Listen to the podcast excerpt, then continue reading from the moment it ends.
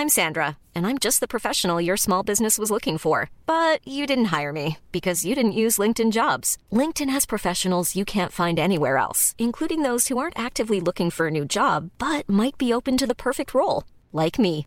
In a given month, over 70% of LinkedIn users don't visit other leading job sites. So if you're not looking on LinkedIn, you'll miss out on great candidates like Sandra. Start hiring professionals like a professional. Post your free job on linkedin.com/people today. Heraldo Media Group presenta Sergio Sarmiento y Lupita Juárez. Información veraz y oportuna con un toque personal y humano. Por el Heraldo Radio, donde la H suena y ahora también se escucha.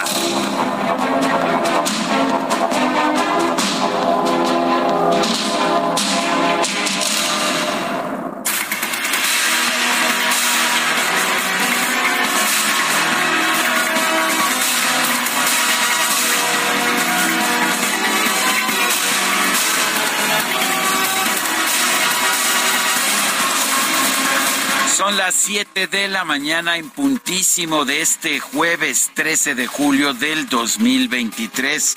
Yo soy Sergio Sarmiento, quiero darle a usted la más cordial bienvenida al Heraldo Radio. Lo invito a quedarse con nosotros. Aquí estará muy bien informado, también podrá pasar un rato agradable. Ya nos conoce usted, nos gusta darle el lado amable de la noticia, siempre y cuando la noticia lo permita. No siempre es el caso, pero pues a veces sí, ¿no es verdad, Guadalupe Juárez? A veces cuando se puede, cuando se puede, mi querido Sergio, por supuesto que damos las buenas noticias. Y la buena es que hoy es jueves y que podemos de nueva cuenta informar a Casi, nuestros casi amigos viernes. del auditorio y decirles que casi, casi es viernes, que aguanten un poquillo más. Así que bienvenidos, muy buenos días. Qué bueno que están empezando ya la jornada con nosotros para que se enteren bien de lo que sucede en México y el resto del mundo. Bueno, pero vamos a apurarnos, ya sabes que si no, después la producción se alebresta, se pone muy nerviosa, dice que no terminamos con todo lo que tenemos que sacar, pero nosotros en este momento empezamos con un resumen de la información más importante. El segundo tribunal colegiado en materia penal del séptimo circuito con sede en Boca del Río resolvió por unanimidad que es excesiva la prisión preventiva impuesta a la jueza de Veracruz, Angélica Sánchez Hernández, que fue encarcelada pues en una persecución casi individual por parte del gobernador Cuitláhuac García. Esto debería permitirle llevar su proceso en libertad, aunque pues esto lo tiene que determinar el juez que le decretó primero prisión preventiva no oficiosa, o sea, no era obligatoria, sino justificada. Esto es porque quiso. Bueno, y vamos a ver qué dice el señor gobernador, ¿no? A ver si da eh, oportunidad. Y yo ya sé qué va a decir el señor gobernador. Bueno, oye, y la Fiscalía de Quintana Roo informó que quedó en libertad Víctor F., el camillero que trasladaba a la niña de seis años, quien murió atrapada en un elevador del Hospital General 18 del IMSS, allá en Playa del Carmen, por no encontrar responsabilidad penal. No, pues nada más faltaba que tuviera alguna responsabilidad Era si él era una persona que estaba llevando a la niña en la camilla, ni siquiera tuvo oportunidad de accionar el elevador. Eh, dice él, me quedé atrapado, me quedé atrapado junto con la niña. Aquí ¿Cómo la responsabilidad. los que no sí, que ver, Sergio, y aquí la responsabilidad es de otros y esperemos que ahora sí se cumpla porque parece que pues nunca pasa nada, ¿no? Eh, a pesar de que suceden las cosas, los accidentes, a pesar de que hay muertos, pues todo el mundo se lava las manos. Zoé Robledo, director del Instituto Mexicano del Seguro Social, lamentó el fallecimiento de Aitana y aseguró que no ha existido ninguna disminución en el presupuesto de mantenimiento de elevadores. Dijo que los 181 ascensores instalados en 2016 no pueden ser sustituidos por ley hasta 2027, aun cuando tienen reportes de fallas. Sobre el contrato de la empresa Citravem para, el mantenimiento de los cuatro elevadores del Hospital General de Zona en Playa del Carmen, aclaramos algo. Está vigente. A partir del primero de julio de este año, el IMSS, desde el nivel central, contrató a la empresa de elevadores más grande del mundo, Otis, para los servicios de mantenimiento preventivo, correctivo y refacciones de todos estos elevadores marca ITRA. Pero para el caso del Hospital de Playa del Carmen, Otis aún no está operando, toda vez que el contrato con Citravem sigue vigente. Coordinador de Movimiento Ciudadano en el Senado, Clemente Castañeda, dijo que el Estado, el Estado mexicano debe responder con contundencia ante la masacre de seis policías en Tlajomulco, Jalisco, así como el presidente López Obrador no debe actuar con desdén y frialdad ante esta situación porque ello normaliza la violencia en el país.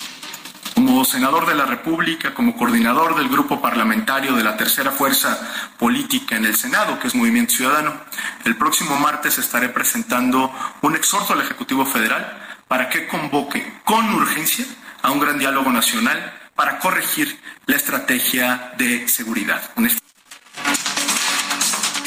No, no me parece que el gobierno quiera corregir la estrategia de seguridad. El colectivo Madres Buscadoras de Jalisco informó que no suspenderán las brigadas de búsqueda de personas desaparecidas en el estado. Esto se da como respuesta al anuncio del gobernador Enrique Alfaro sobre la suspensión de búsquedas tras la agresión contra elementos de la Fiscalía Estatal ocurrida la noche de este martes en Tlajomulco de Zúñiga. Esta agresión causó la muerte de seis personas. Bueno, y por otra parte, eh, Ceci Patricia Flores, la fundadora de las Madres Buscadoras de Sonora, respaldó la decisión de sus similares de Jalisco y criticó también la falta de acompañamiento de las autoridades estatales. La Madre Buscadora de Sonora, Madre Buscadora de Jalisco, no estamos de acuerdo con el comunicado que ha hecho el gobernador de Jalisco, Alfaro, sobre el atentado que sufrieron los elementos de seguridad, donde involucra a las Madres Buscadoras, que por medio de un llamado a ellas se hizo ese, ese atentado. No, estamos desmintiendo lo que él está diciendo y lamentamos enormemente que se ponga en el plan de querer parar las búsquedas, ya que él no tiene un desaparecido en casa, ya que no puede sufrir la ausencia la ausencia que hay en casa de nuestros por nuestros desaparecidos, así que no puede entender la magnitud de nuestro problema porque no está en nuestros zapatos. Organizaciones y grupos feministas solicitan una reunión con cada uno de los aspirantes a la candidatura a la presidencia de la República. Quieren conocer sus propuestas, programas o políticas públicas a favor de las mujeres. Bajo la campaña No sin nosotras, los colectivos feministas señalaron que los aspirantes, tanto de Morena como del bloque opositor, han celebrado eventos a nombre del movimiento feminista. Sin embargo, solo participan burócratas que desconocen el movimiento y se margina en cambio a las organizaciones. Bueno, y Xochitl Galvez, aspirante a la candidatura del Frente Amplio por México, respondió a los comentarios hechos por el presidente López Obrador sobre su empresa y señaló que incluso le han buscado de Banobras y del Aeropuerto Internacional Felipe Ángeles para darle contratos. Quiero decirle que mi empresa es tan seria, tan profesional, que también me contrataron algunos suministros para el aeropuerto de Santa Lucía. O sea, este, o acaso este, pues no lo sabe, no sé, ¿de qué se sorprende si yo hace 31 años he dicho que soy empresario? Aquí no hay cochupos, aquí no hay moches, aquí no hay empresas como la de Dos Bocas de Rocío y sus compadres ahí que Huerta Madre se creó una semana antes que les asignaron un contrato de 5 mil millones de pesos por limitación restringida. Entonces, que le busquen. No van a encontrar. Bueno, ¿qué tal? Eh, que la investiguen, dice el presidente, por estos contratos corruptos. Y ella dice, oiga, señor presidente, también su gobierno me ha dado contratos. Ah, te aseguro que de inmediato, ayer mismo deben haber dado órdenes, busquen cualquier contrato para Xochitl y cancelenlos, cancelenlos, no me importa si proporciona buenos servicios. En fin, así es la política, ¿no? Comenzó el periodo para la recolección de firmas de apoyo ciudadano por parte de los aspirantes que buscan encabezar la construcción del Frente Amplio por México. Se realizará a través de la plataforma frenteampliopormexico.org.mx. A propósito, pues se lanzó ayer, pero hubo muchas quejas de que no estaba funcionando, de que no sí, de que estaba lenta, de que no se podía registrar, en fin. El eh, comité organizador por el Frente Amplio por México anunció que los 13 aspirantes solo podrán registrar hasta mil promotores para la recolección de las 150 mil firmas de apoyo ciudadano, requisito para continuar en las siguientes fases de este proceso. Enrique de la Madrid realizó una gira por Amecameca. Ahí enfatizó la urgencia de recuperar la seguridad y la tranquilidad de las familias mexicanas. Afirmó que con la actual administración el país está en llamas. Desde Aguascalientes, el ex canciller Marcelo Ebrard negó tener un plan B en caso de no ser el elegido para representar a Morena. Respecto a su plan Ángel, Ebrard afirmó que las medias tintas no sirven y menos en materia de seguridad. Por su parte, desde el estado de Tabasco, Claudia Sheinbaum criticó el programa Ángel de Marcelo Ebrard. Aseguró que hay que atender las causas, ya que no todo es tecnología, sino que tiene que haber una estrategia integral. No todo es tecnología. Tiene que haber una estrategia integral que vaya desde las causas hasta la inteligencia y la investigación. La tecnología es un instrumento, pero no la solución. Bueno, pues ¿qué le parece cómo va subiendo de tono todo esto de la este del camino, ¿no? De la ruta hacia la candidatura quienes buscan pues alguna posición, ahí están, ahí están con sus eh, distintos puntos de vista y opiniones. Bueno, de gira por el estado de Tlaxcala, Dan Augusto López se comprometió a emprender una cruzada en contra de la violencia de género y pidió a sus simpatizantes seguir apoyando al presidente López Obrador en el último tramo de su gobierno. Desde Tijuana, Baja California, Gerardo Fernández Noroña señaló que dentro de Morena hay una derecha que debe ser derrotada y reiteró que él no tiene ni un solo peso de parte de empresarios y que su único compromiso es con el pueblo de México. ¿Que los empresarios no son pueblo? Bueno, a lo mejor para él no son mexicanos. Bueno, y en Veracruz, el senador con licencia Ricardo Monreal lamentó que el llamado del presidente López Obrador a las corcholatas para que bajaran los espectaculares, pues no ha sido atendido. Les puedo decir que voy a respetar la encuesta. Que resulte como resulte, voy a mantenerme en Morena y ya he decidido acompañar al presidente de la República, el señor López Obrador, hasta el último día de su mandato. Voy a cerrar filas con él.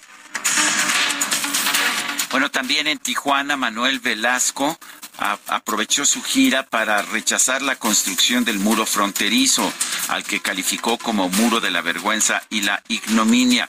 Además dijo que tanto México como Estados Unidos deben perseverar en una política de absoluto respeto a los derechos humanos de los migrantes.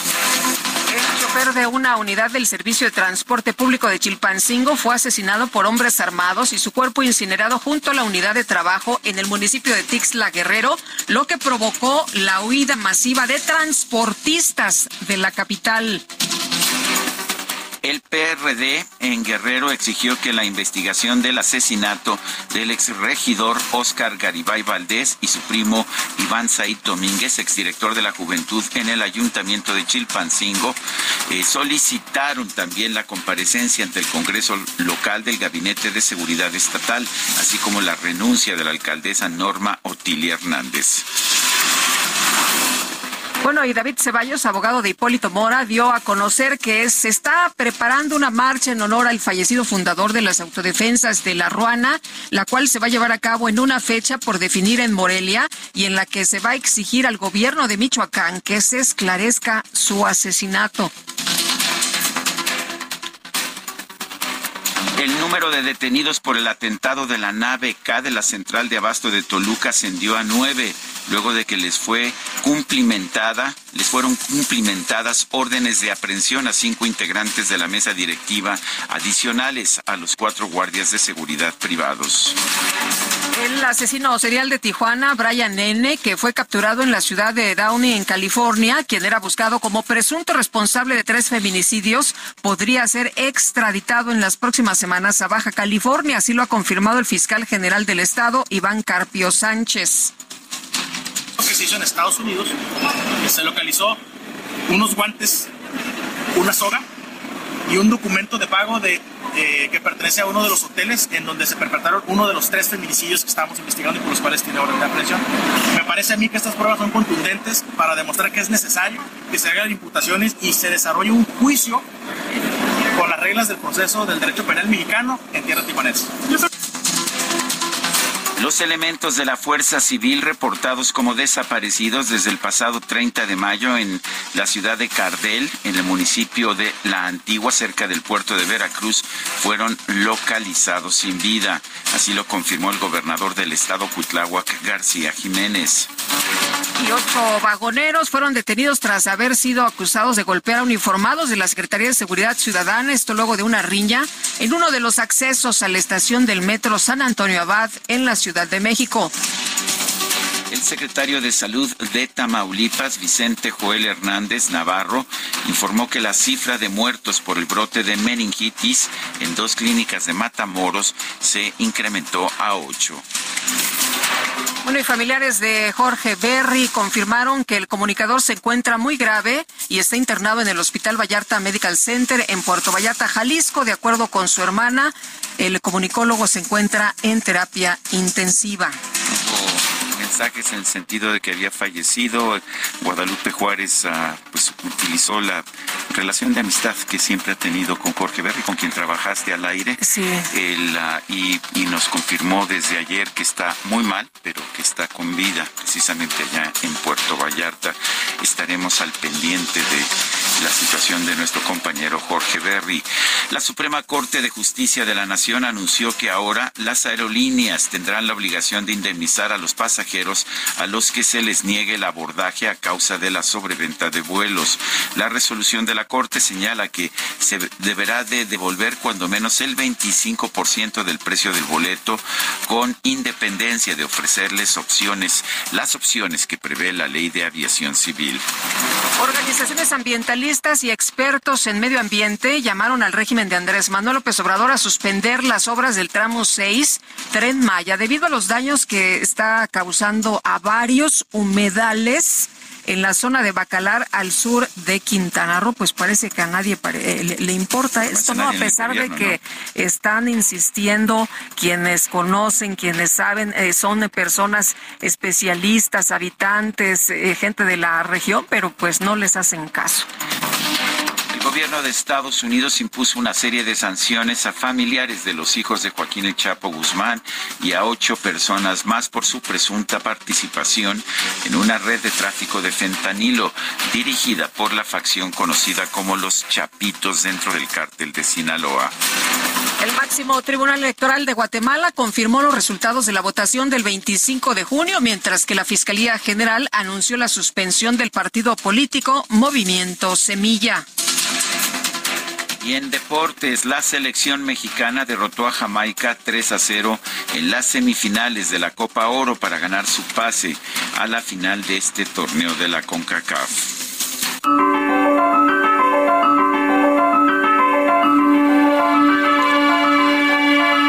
Y bueno, vamos a la frase del día. Los accidentes no les ocurren a quienes toman los accidentes como un insulto personal. Mario Puzo.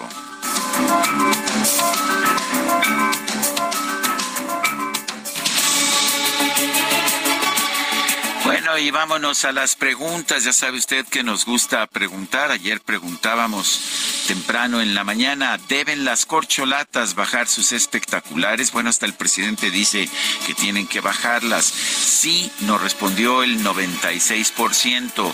No, 3%, quién sabe, 0.9%. Recibimos 5.382 participaciones. La que sigue, por favor. Claro que sí, mi querido DJ Quique.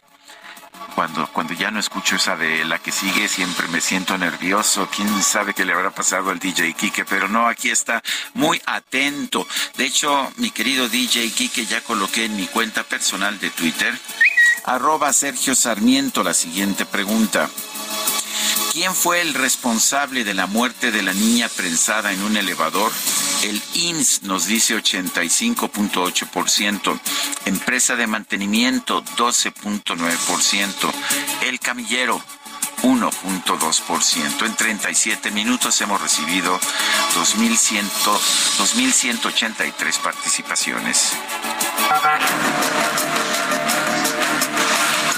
destacadas de El Heraldo de México.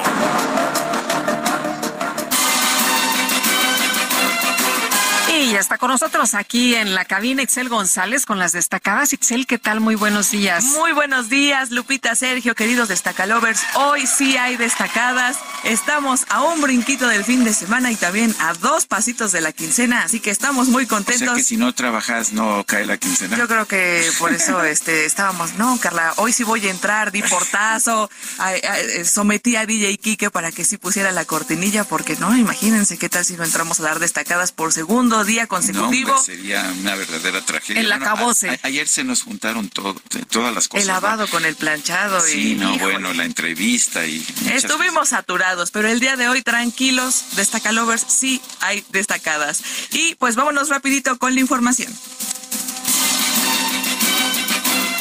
En primera plana, atentado en Jalisco, Alfaro acusa acto de terror brutal. El gobernador del estado dijo que el ataque donde murieron seis personas busca generar descontrol y pánico en la población. País, Juan Ramón de la Fuente confirma regreso a la UNAM. Asegura que no va a intervenir en la elección del rector. Ciudad de México, Batres y García Harfuch entregan certificación a 44 policías. Se capacitaron para combate a delitos de alto impacto. Estados, este año autopista suma 48 accidentes en la México Querétaro. Ocurren los casos. Acuerdan mejorar la vía. Orbe, Venezuela, oposición busca un candidato. Catalogarán al gobierno de Maduro como una dictadura. Meta Copa Oro a la final el tricolor se impone a Jamaica en semis y ahora enfrenta a Panamá por el título de la competición.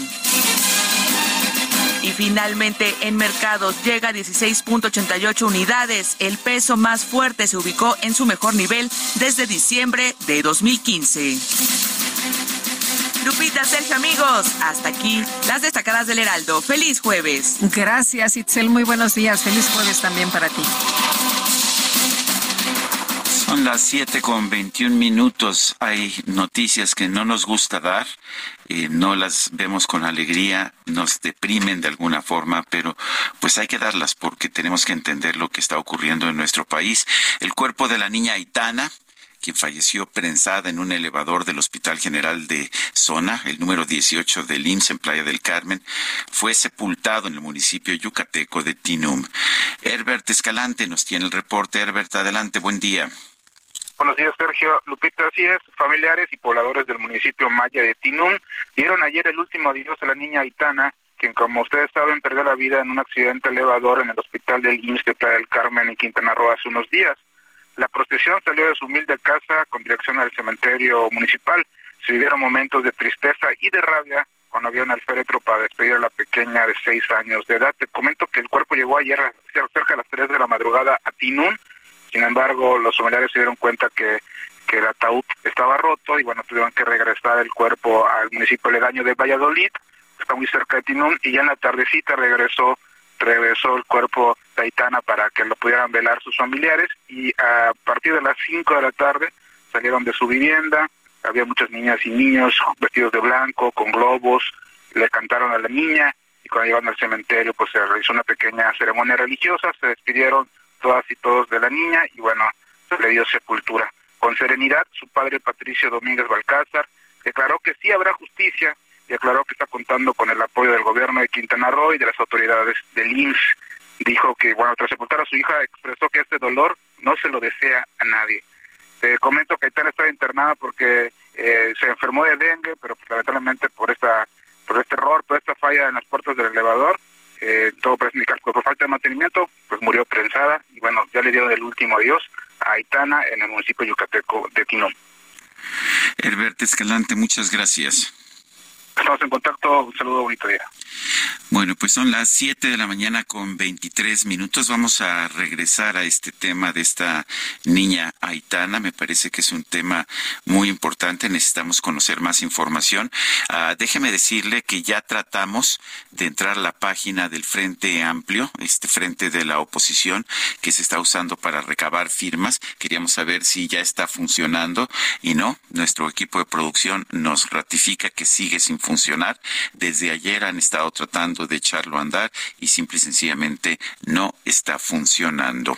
Nuestro número para que nos mande usted mensajes de WhatsApp es el 55 2010 96 47. Repito, 55 20 10 96 47. Puede usted también darnos seguimiento a través de Twitter. Nuestra cuenta en Twitter es arroba Sergio y Lupita. Le recomiendo también que le dé seguimiento a la cuenta del Heraldo Media Group. Le sugiero la cuenta en particular en Twitter de arroba Heraldo de México. Nuestro compromiso eh, de todos los que participamos, tanto en este programa Sergio y Lupita como en el Heraldo Media Group, es mantenerlo muy bien informado. Regresamos en un momento más.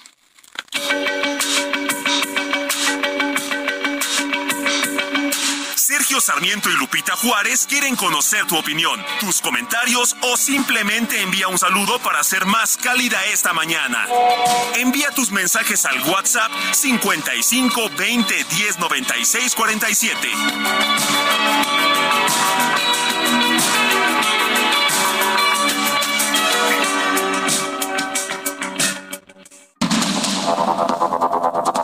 Continuamos con Sergio Sarmiento y Lupita Juárez por el Heraldo Radio.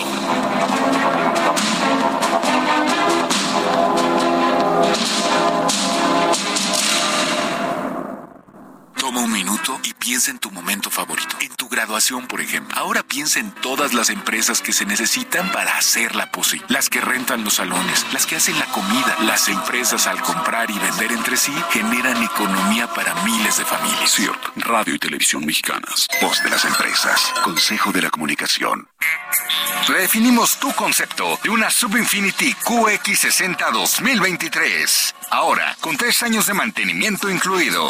Descúbrela en Infinity Pedregal, Avenida Insurgente Sur, 1355, Jardines del Pedregal. Teléfono 5555 285344. Para mayor información, consulta la página www.infinity.mx diagonal legales.html.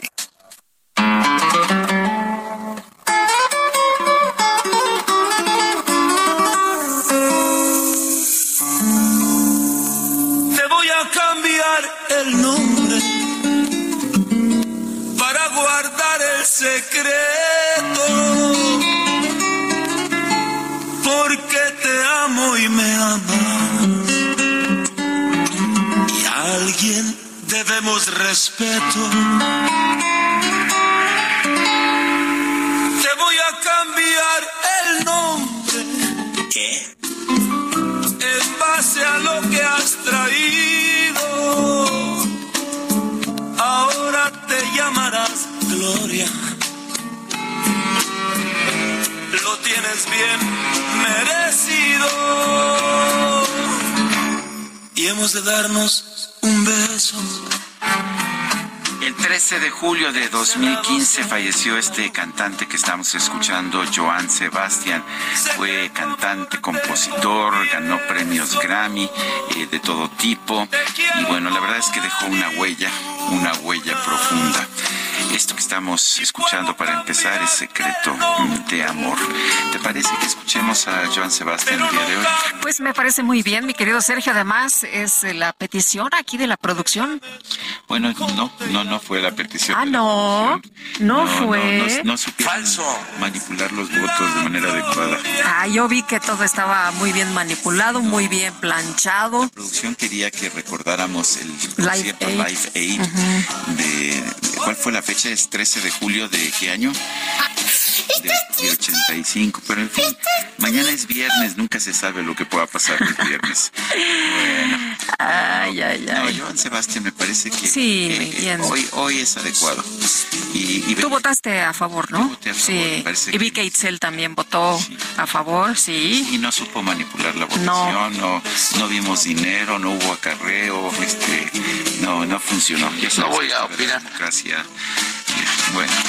Bueno, bueno, estamos en tiempos eh, complicados, pero vámonos con la información. Le decíamos a usted que el director general del IMSS, Zoé Robledo, aseguró que se debe de atender la investigación transparente y pronta para conocer las causas del fallecimiento de Aitana. Eh, hablábamos, Sergio, si era por falta pues de, de, mantenimiento, que si los recursos no se estaban destinando, que si era por este tema de la austeridad. Y Fernanda García nos tiene la explicación de Zoé Robledo, el director general del INS.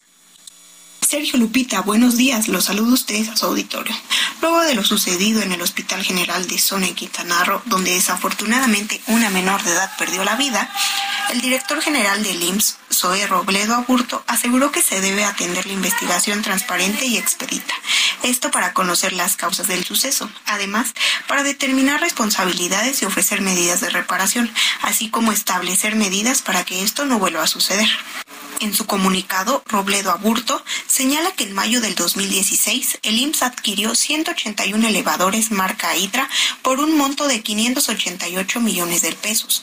La compra incluía una garantía de cinco años para el mantenimiento de dichos equipos. Añadió que en ese lapso de tiempo se reportaron las fallas de sus componentes y funcionamiento. En tanto, señaló que en el primer trimestre del 2022, algunas delegaciones del IMSS se les asignó recursos para el mantenimiento preventivo y correctivo de dichos equipos.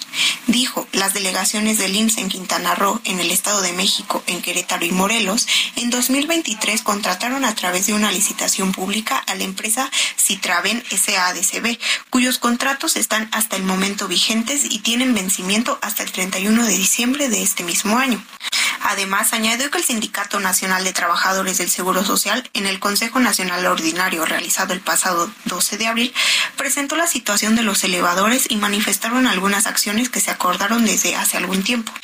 Finalmente, el director general manifestó que mantienen comunicación con la representación sindical para dar garantía a los trabajadores del IMSS, pues nadie debe ser acusado injustamente y afirmó que van a colaborar con las investigaciones que se soliciten. Sergio Lupita, hasta aquí la información. Hasta luego. Hasta luego, Fernanda. Gracias. Bueno, vamos a, vamos a, hablar de, de, otros temas. Tenemos en la línea telefónica a Renán Barrera. Él es alcalde de la ciudad de Mérida. Renán Barrera, gracias por tomar nuestra llamada. Siempre es un gusto platicar contigo. Cuéntanos, estamos viendo cifras de seguridad en distintas ciudades del país.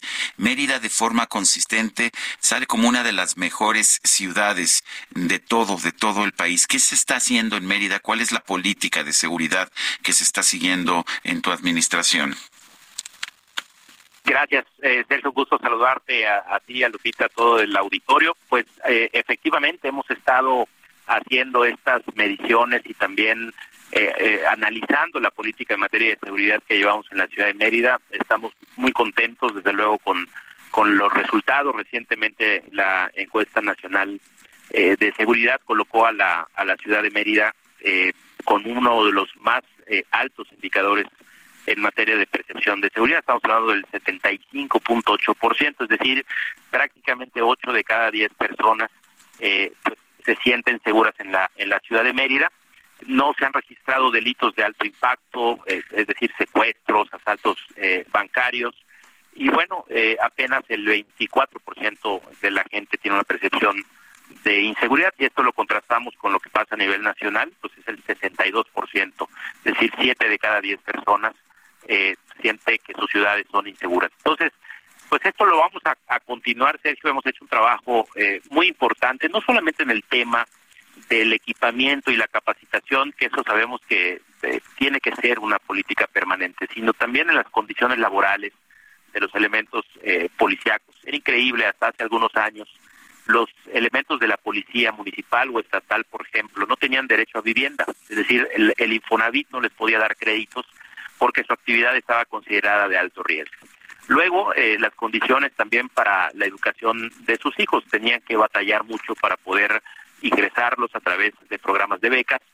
Y bueno, en una plática que tuvimos en el eh, esquema de seguridad que hemos manejado, tanto el gobierno del Estado como el ayuntamiento, hicimos un plan para que todo este tipo de eh, necesidades que tienen los policías, tanto municipales como estatales, pueda ser cubierta. Por ejemplo, el día de hoy, eh, todos los policías tienen acceso a créditos de vivienda. Somos de las pocas ciudades, por no decir la única, en donde existe un convenio con el Infonavit para que los policías puedan tener acceso a la vivienda y también con un subsidio por parte del Estado y del municipio.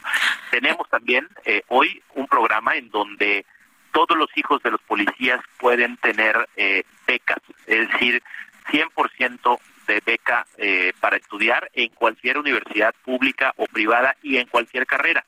Eso ayuda a poder darle garantías a los elementos, a poder tener, pues al menos a su familia, a su vivienda, eh, la educación garantizada. No podemos exigirle a quienes eh, nos cuidan, pues que cuiden a las familias de otros cuando ni siquiera tienen la seguridad para poder cuidar y darle garantías a su familia. Entonces ha sido un trabajo integral y también el grado eh, mínimo prácticamente de delitos que no terminan con una sanción o con un castigo, es decir, el nivel de impunidad es muy bajo. Entonces, yo creo que también tiene mucho que ver con el comportamiento de la gente, con la confianza de la gente. Si partimos de que eh, los ciudadanos no confiaran en sus policías o en sus ministerios públicos, la gente no denunciaría, tendría más miedo de hacerlo que, que de no hacerlo. Entonces, Aquí tenemos una alta eh, índice de denuncia y eso nos ha permitido también atender temas cuando los hay.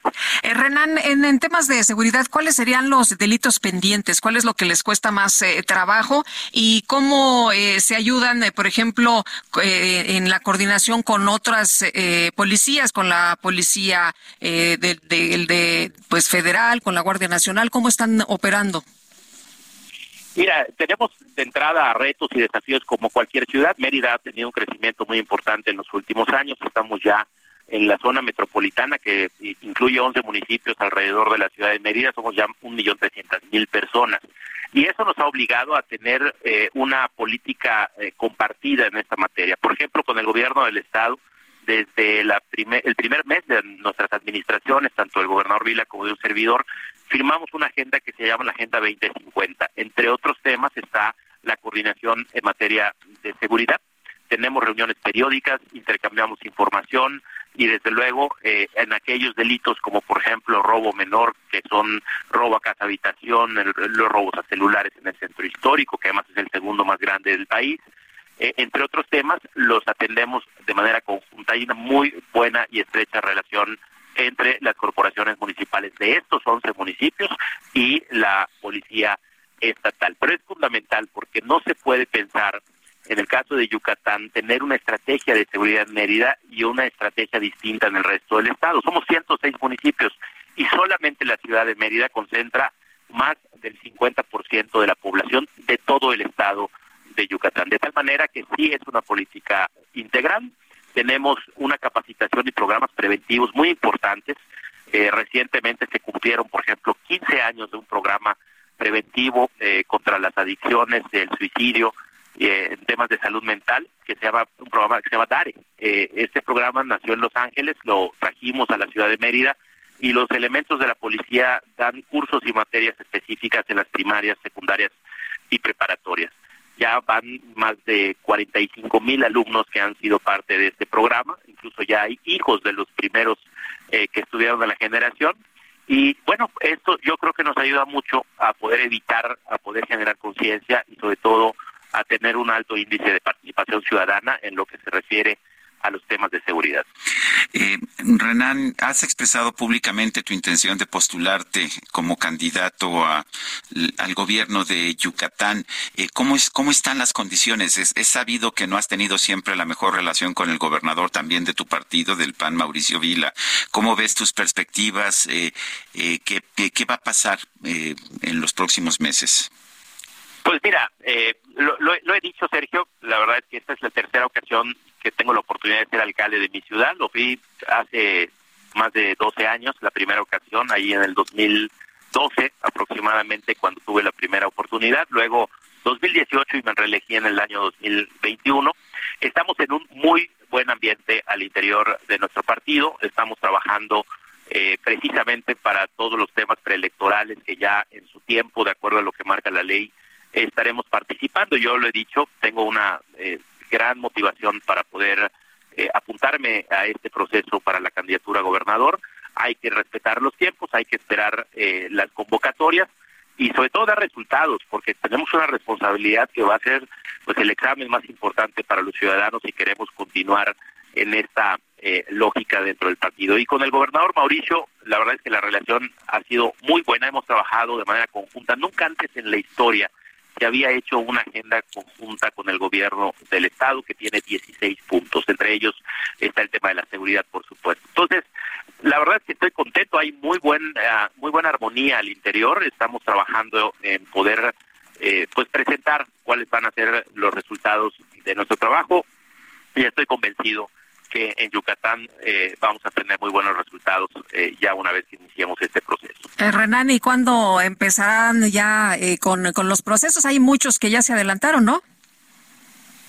Bueno, pues es que se adelantó esto a nivel nacional, ¿no? Este, pero, pero digamos, no, no, no consideramos que sean carreritas para ver quién empezó primero. Sí creemos que hay que cumplir la ley. Aquí eh, lo hemos dicho con, con anterioridad, hay una responsabilidad. Incluso el propio gobernador decidió no participar en el proceso nacional para la candidatura presidencial por lo mismo de la responsabilidad que tiene para con Yucatán, cosa que se me hace una decisión muy responsable.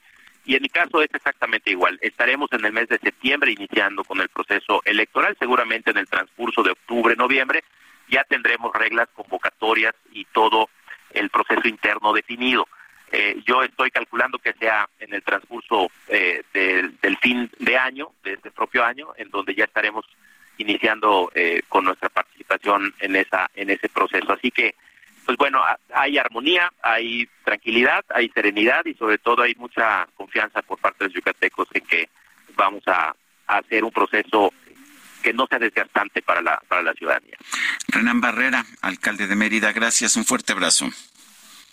Muchas gracias. Igualmente un fuerte abrazo. Que tengan buena semana. Gracias. Hasta luego. Muy buenos días. Y la plataforma México Colectivo presentó su propuesta de gobierno 2024-2030. Vamos a platicar con José Narro, es rector de la UNAM. Doctor, ¿cómo está usted? Muy buenos días. Muy buenos días. Me da mucho gusto. Gracias, igualmente. Doctor, cuéntenos, ¿qué busca? ¿Qué busca México Colectivo? México Colectivo lo que busca es generar una nueva visión de país. Ya tenemos que pensar en el futuro. Ya no podemos seguir divididos, fracturados. Tenemos necesidad urgente de contar con propuestas, con propuestas que resuelvan problemas de fondo, que sean viables y que puedan unir a nuestra población. Ese es el propósito de México. ¿Y cuáles son algunas de esas propuestas? Estimado Sergio, gracias a, ustedes por darme este espacio. Sí, claro, voy a hablar de dos temas que conozco muy cercanamente y en los que he estado involucrado y participado. Uno, el tema de la educación. Hay diez propuestas y dos grandes ejes. El, eh, voy a hablar de los ejes porque si no lleva demasiado tiempo. Eh, por un lado, tenemos que eh, ya darnos a la tarea de hacer una verdadera reforma integral que incluya todo el sistema eh, educativo nacional, todos los niveles y que vele por resolver problemas de siempre como el analfabetismo.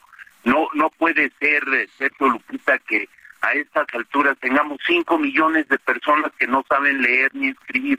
Es absolutamente inadmisible o el rezago escolar. Entonces, una gran reforma educativa de fondo que incluya a todos los actores, que salga por consenso, que haga una gran convocatoria nacional. Y el otro tema es hacer realidad el derecho a la educación, pues resulta que, que, que no lo, lo tenemos así, educación inicial muy mal, preescolar muy mal, en educación media superior se suponía que el año pasado deberíamos haber alcanzado la cobertura universal, estamos lejísimos, estamos peor que en 2018, duplicar la cobertura de educación superior. Y el tema de salud, la salud va a quedar muy lastimada y sí necesitamos un servicio nacional de salud que resuelva de fondo los problemas y que tenga más presupuesto. Doctor, ¿esta información se la van a presentar a los aspirantes? ¿Se la van a enviar? ¿Cómo, cómo va a funcionar esto? ¿Cómo va a ser el, contacto?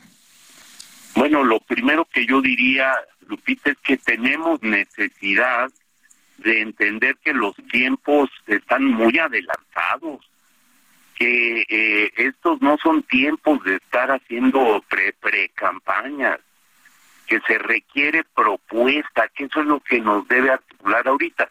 Lo que queremos primero es poner esta, eh, esta propuesta a discusión. Hay 25 áreas adicionales a la de educación y salud, eh, combate a la pobreza, cultura, deporte y recreación, energía, eh, México en el mundo. O sea, hay, hay muchos, muchos temas. Y lo que queremos en esta etapa es poder eh, plantearla en la plataforma y que la gente opine, la conozca, se acerque, proponga, corrija, eh, aumente, disminuya lo, lo que hemos nosotros eh, planteado.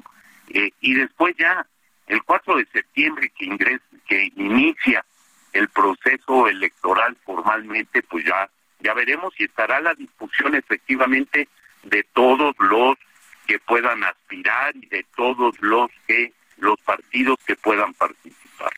¿Quiénes forman parte de esta plataforma México Colectivo? Es una eh, un conjunto de personas muy plurales. Eh, tenemos gente de los de varios sectores del sector académico. Señalo ahí, por ejemplo, al doctor Diego Valadez, a la doctora Patricia Galeana, pero hay muchos académicos adicionales, hay ex rectores, tenemos empresarios, tenemos gente eh, del, del campo de la política, eh, eh, del campo, del campo propiamente dicho.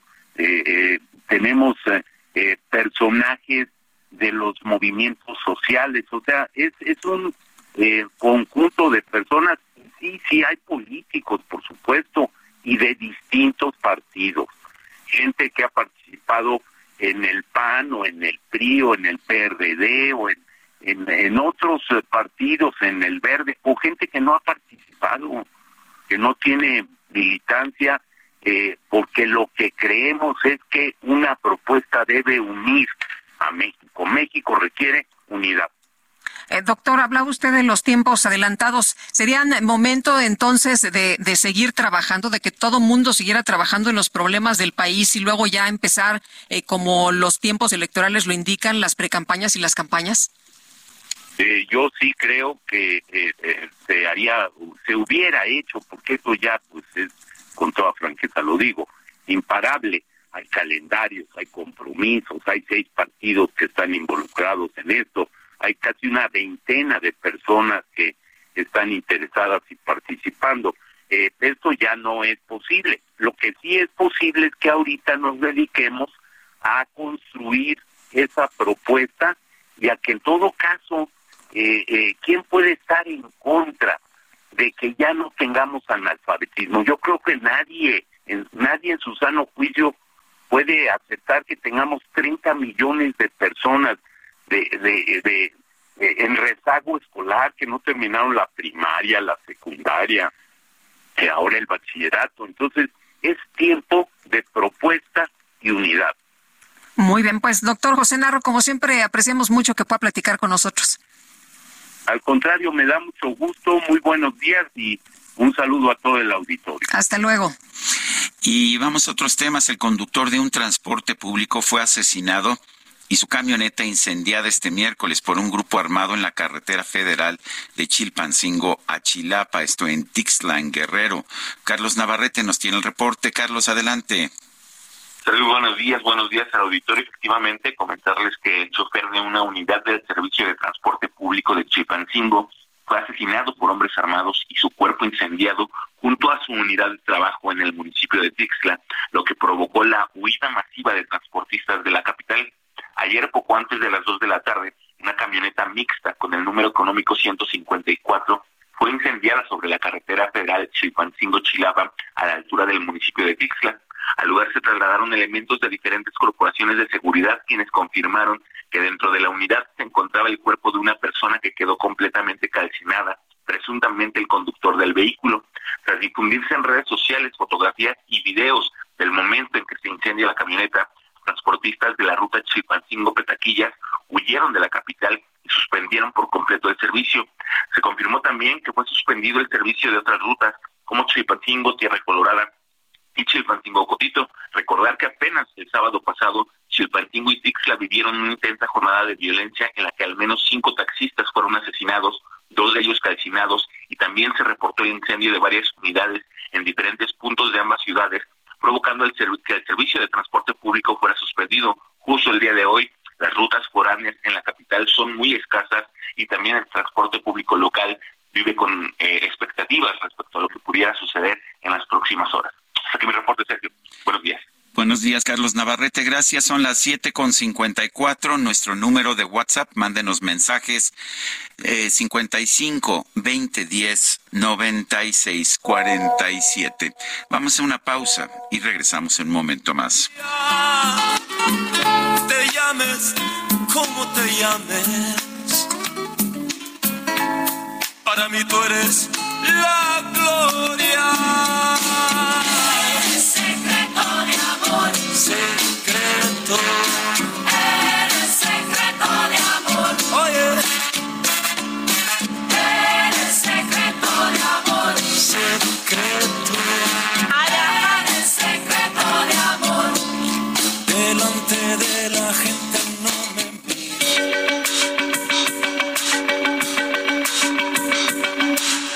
Sarmiento y Lupita Juárez quieren conocer tu opinión, tus comentarios o simplemente envía un saludo para hacer más cálida esta mañana. Envía tus mensajes al WhatsApp 55 20 10 96 47.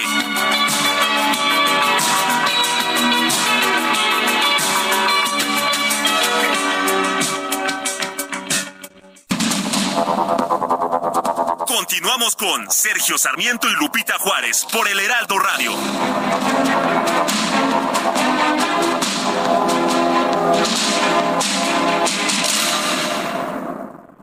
Hola, mi nombre es Paola Flores, soy diseñadora de interiores y te invito a Expo Mueble Internacional la feria líder de muebles y decoración en América Latina.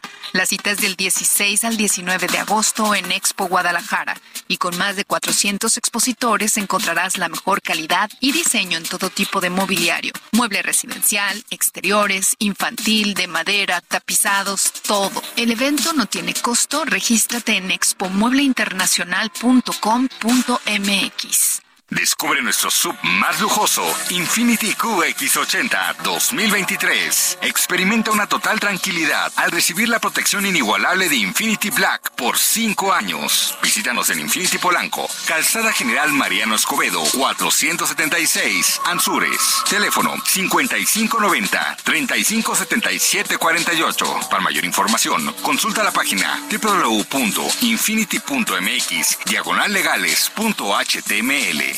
Fiat Pulse es el SUV que te impulsa a hacer las cosas a tu estilo. Sé parte de la generación que transforma y estrénalo con tasa desde 7.99% más seguro gratis. Fiat, sé único. Visita tu distribuidor Fiat Chrysler, K31.6% sin IVA. Vigencia al 31 de julio de 2023. Consulta fiat.com.mx.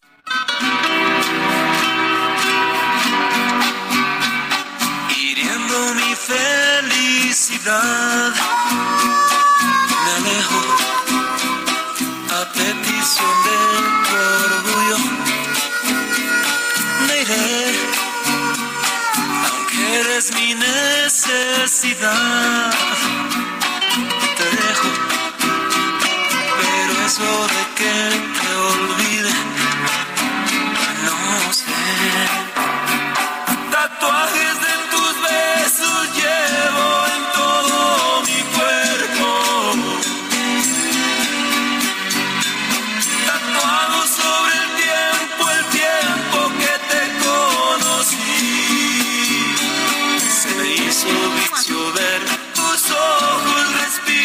Escuchando a Joan Sebastián en el aniversario de su fallecimiento. Esto se llama Tatuajes.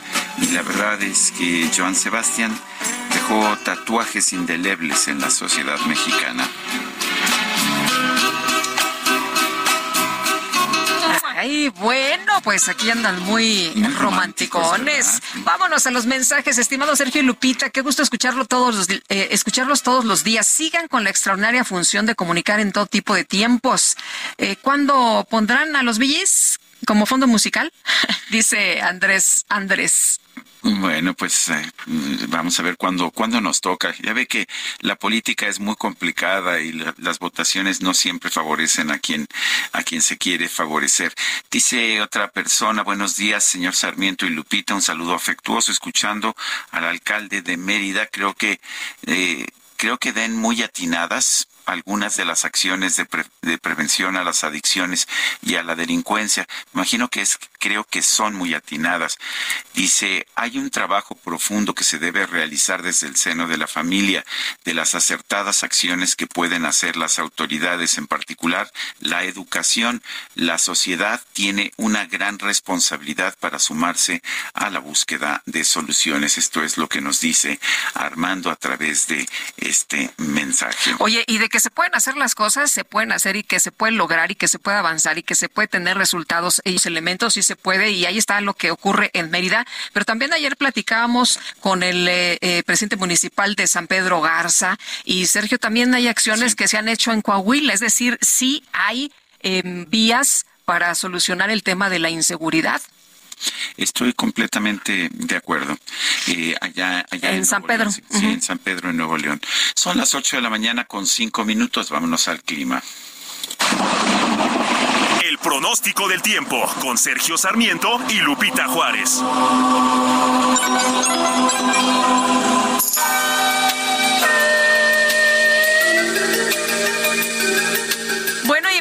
Con Elizabeth Ramos, meteoróloga del Servicio Meteorológico Nacional de la CONAGUA. Elizabeth, ¿qué tal? ¿Cómo estás? Muy buenos días. ¿Qué nos espera en materia de clima para las próximas horas? Claro que sí, Lupita, Sergio, muy buenos días a ti a, a ustedes, al amable auditorio. Pues tenemos el monzón mexicano que va a ocasionar lluvias muy fuertes acompañadas de descargas eléctricas, posible caída de granizo y fuertes rachas de viento en Sonora, Sinaloa, Chihuahua y Durango. Por otro lado, la onda tropical número 2 también generará lluvias fuertes a muy fuertes en Guerrero, Oaxaca y Chiapas, mientras que canales de baja presión, ingreso de humedad y aire inestable superior van a originar chubascos vespertinos y lluvias fuertes sobre estados del noreste, occidente y centro del país, con lluvias muy fuertes en Nayarit y Michoacán. A su vez, les comento que continuarán las temperaturas máximas superiores a 40 grados y ambiente extremadamente caluroso sobre estados del noroeste, norte y noreste del país. Finalmente, para la Ciudad de México, se prevé una temperatura máxima de 26 a 28 grados con ambiente cálido. Cielo con nubosidad dispersa durante la mañana y cielo medio nublado a nublado durante la tarde. Además, hay probabilidad de chubascos acompañados de descargas eléctricas y rachas de viento a partir de las 18 horas.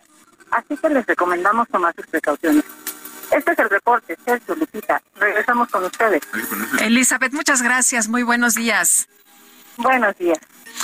Bueno, eh, le hemos estado informando acerca de, de quienes han quedado como aspirantes a la candidatura presidencial del Frente Amplio por México. Uno de los trece que ya quedaron finalmente es Ignacio Loyola, exgobernador de Querétaro. Mucha gente se sorprendió de, pues, de esta aspiración por parte de Ignacio Loyola, quien pues había estado como eh, viviendo una vida discreta, por lo menos en los últimos tiempos. Ignacio Loyola, gracias por estar con nosotros aquí en la cabina del Heraldo Radio y cuéntanos qué has estado haciendo estos últimos tiempos. Buenos días, don Sergio. Buenos días, Lupita. Hola, bienvenido. Buenos Buenos días. días a toda la audiencia que es muy numerosa aquí de Heraldo Radio.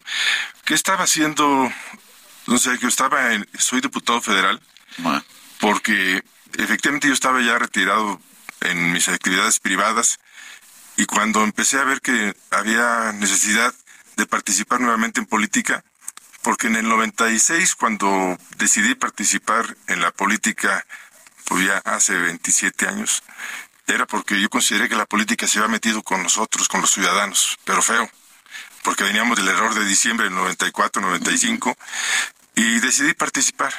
Y hoy creo que la política se volvió a meter feo con los ciudadanos. Por eso estoy aquí otra vez. Ignacio, eh, ¿por qué eh, la candidatura? ¿Por qué buscar la, la presidencia? Co- eh, co- ¿cómo, ¿Cómo ves en estos momentos la situación del país como para que te animes a esta posición tan importante? Hay, hay una respuesta que la diré como, como la siento. Da miedo, pero hay que hacerlo. Hay que hacerlo porque yo tengo hijos, tengo nietos, igual que todos ustedes. Esto es por, por los niños, yo lo, la verdad yo lo siento por los niños, por los jóvenes. Yo cuando los veo, acabo de estar ayer en una escuela y les ves los ojos, dices, no podemos estar ajenos a, dejar que las cosas sigan pasando como, como están pasando ahora. Hay que hacerlo y aquí estamos. Y ahora es decisión de los ciudadanos, porque por primera vez esta elección va a ser, o esta decisión es con, con firmas, que sale una plataforma y serán los ciudadanos quienes me den la oportunidad de avanzar a otra etapa porque este es un proceso de selección interna. Y estamos en este, ya llevamos dos pasos, el paso del registro y el paso del primer corte, pues ya. ¿Cómo ves este requisito de las firmas? Y lo pregunto porque ayer se lanzó precisamente la aplicación para las firmas. Hasta esta mañana que probamos, eh, probamos eh, hace unos minutos para ver si funcionaba, sigue sin funcionar. ¿Qué opinas de eso? Pues yo pienso que se va a ajustar. Sí, nos dijeron ayer que esto iba a poder suceder porque el tiempo es muy corto. Ese es mi principal enemigo a mí, para mí también.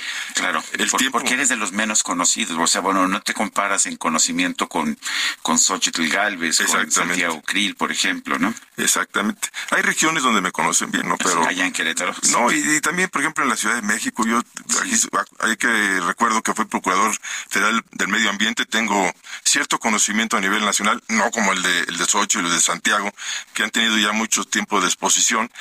Y eso también es importante, don Sergio Lupita, porque, por ejemplo, Xochitl tiene 20, años ininterrumpidos en la, en la vida política. Y yo, digamos, estoy completando dos nuevamente, dos años nuevamente. Pero mira, creo que sí me conocen un poquito, don Sergio Lupita, por la moratoria constitucional. La moratoria constitucional fue una idea de un servidor y que fue apoyada por los tres partidos de oposición y que ha logrado contener los cambios que el presidente quería hacer. Entonces, esas cosas yo creo que pues a mí me, se me da esa, esa creatividad y esa búsqueda de oportunidades para tratar de mejorar las cosas en este país. Y si oye simple, pero no haber permitido modificar la Constitución en lo que se pretendía es un paso muy importante. El Frente eh, Amplio por México está cumpliendo con la ley porque son tiempos muy adelantados, ¿no? Eh, las precampañas todavía no empiezan y vemos que hay movimiento, eh, nos dicen al interior, aunque pareciera que ya son campañas.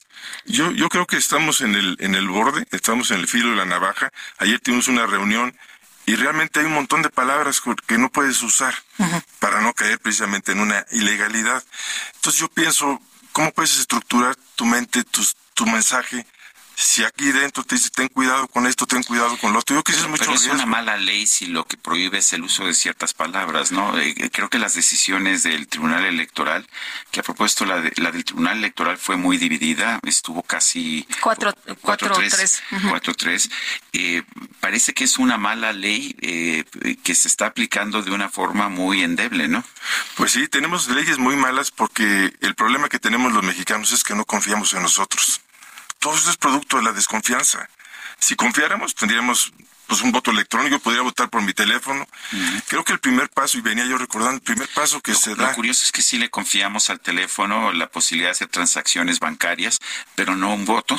No parece, parece, absurdo, ¿no? Es absurdo, por eso tenemos que avanzar y esa también es una, una, una cuestión que tenemos como país que ir mejorando y como mexicanos ya terminar con la confrontación, vamos a, vamos a, ser cordiales, vamos a, unirnos, vamos a trabajar. Si México, bueno, perdón que te lo diga, pero tú también viviste un México bonito, mi estimado Sergio, un México donde éramos felices, donde podías transitar, donde podías viajar, donde podías este, meterte en el bosque sin tener ninguna preocupación. Tenemos que recuperar eso. Y se puede. La, tranquilidad ante la inseguridad, ¿a eso te refieres? Sí, claro, claro. Es uno de los principales problemas. ¿Tú crees que tú, tú verías eso? ¿El principal problema en México es la inseguridad? Yo lo defino con dos palabras, Lupita. Es, está en riesgo la seguridad y la vida. La seguridad, por supuesto, que abarca todo esto que acabamos de mencionar, el transitar, el trabajar en lo que tú quieres, todo eso. Y la vida, por supuesto, que también en la salud. La salud, hemos tenido muchos casos de que la vida se pierde por problemas de salud la vida en problemas de mantenimiento en muchas, en muchas instalaciones, en el metro, en las plataformas de Pemex, en, las instalaciones, este, digamos, de elevadores o lo que ustedes quieran. Eh, la vida se puede perder y eso decía Carlos Castillo, yo lo repito, esos son males evitables. Hay que evitarlos. Y no estoy diciendo lo que no se puede hacer. Yo lo hice en Querétaro y lo pueden preguntar a los queretanos. Querétaro se transformó totalmente, con un presupuesto mínimo. O sea, ¿la austeridad no es mala? No, es pésima, porque la, la, autoridad te tiene que ser, yo te diría que lo que es malo y que, no se, y que se dijo que se iba a acabar y no se acabó, es la corrupción. Con un presupuesto de 3 mil millones, yo inicié en Querétaro y terminé con 11 mil millones.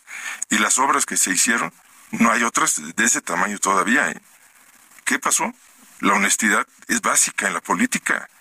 Se tiene que hacer el aeropuerto. Pongo un ejemplo, el aeropuerto intercontinental de Querétaro, que se criticó ese nombre, con lo que costó a valores actuales el, el AIFA, se construirían 200 aeropuertos como el de Querétaro.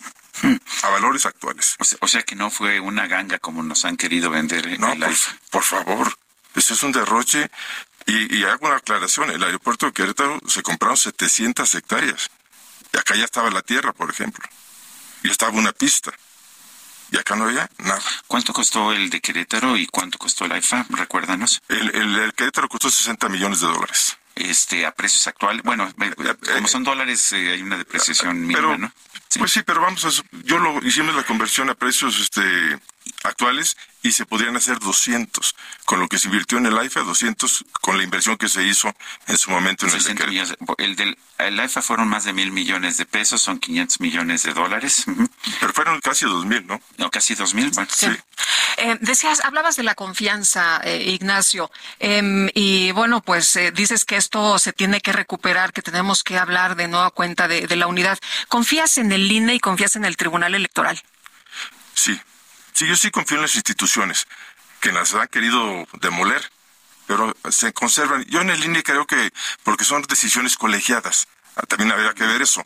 Hoy la mayoría es de, los consejeros que estaban antes, gente que, que yo no estoy descalificando los que llegaron, pero eso da confianza. Si hay una decisión que tiene que ser colegiada, la mayoría será de los que vea en el proceso anterior.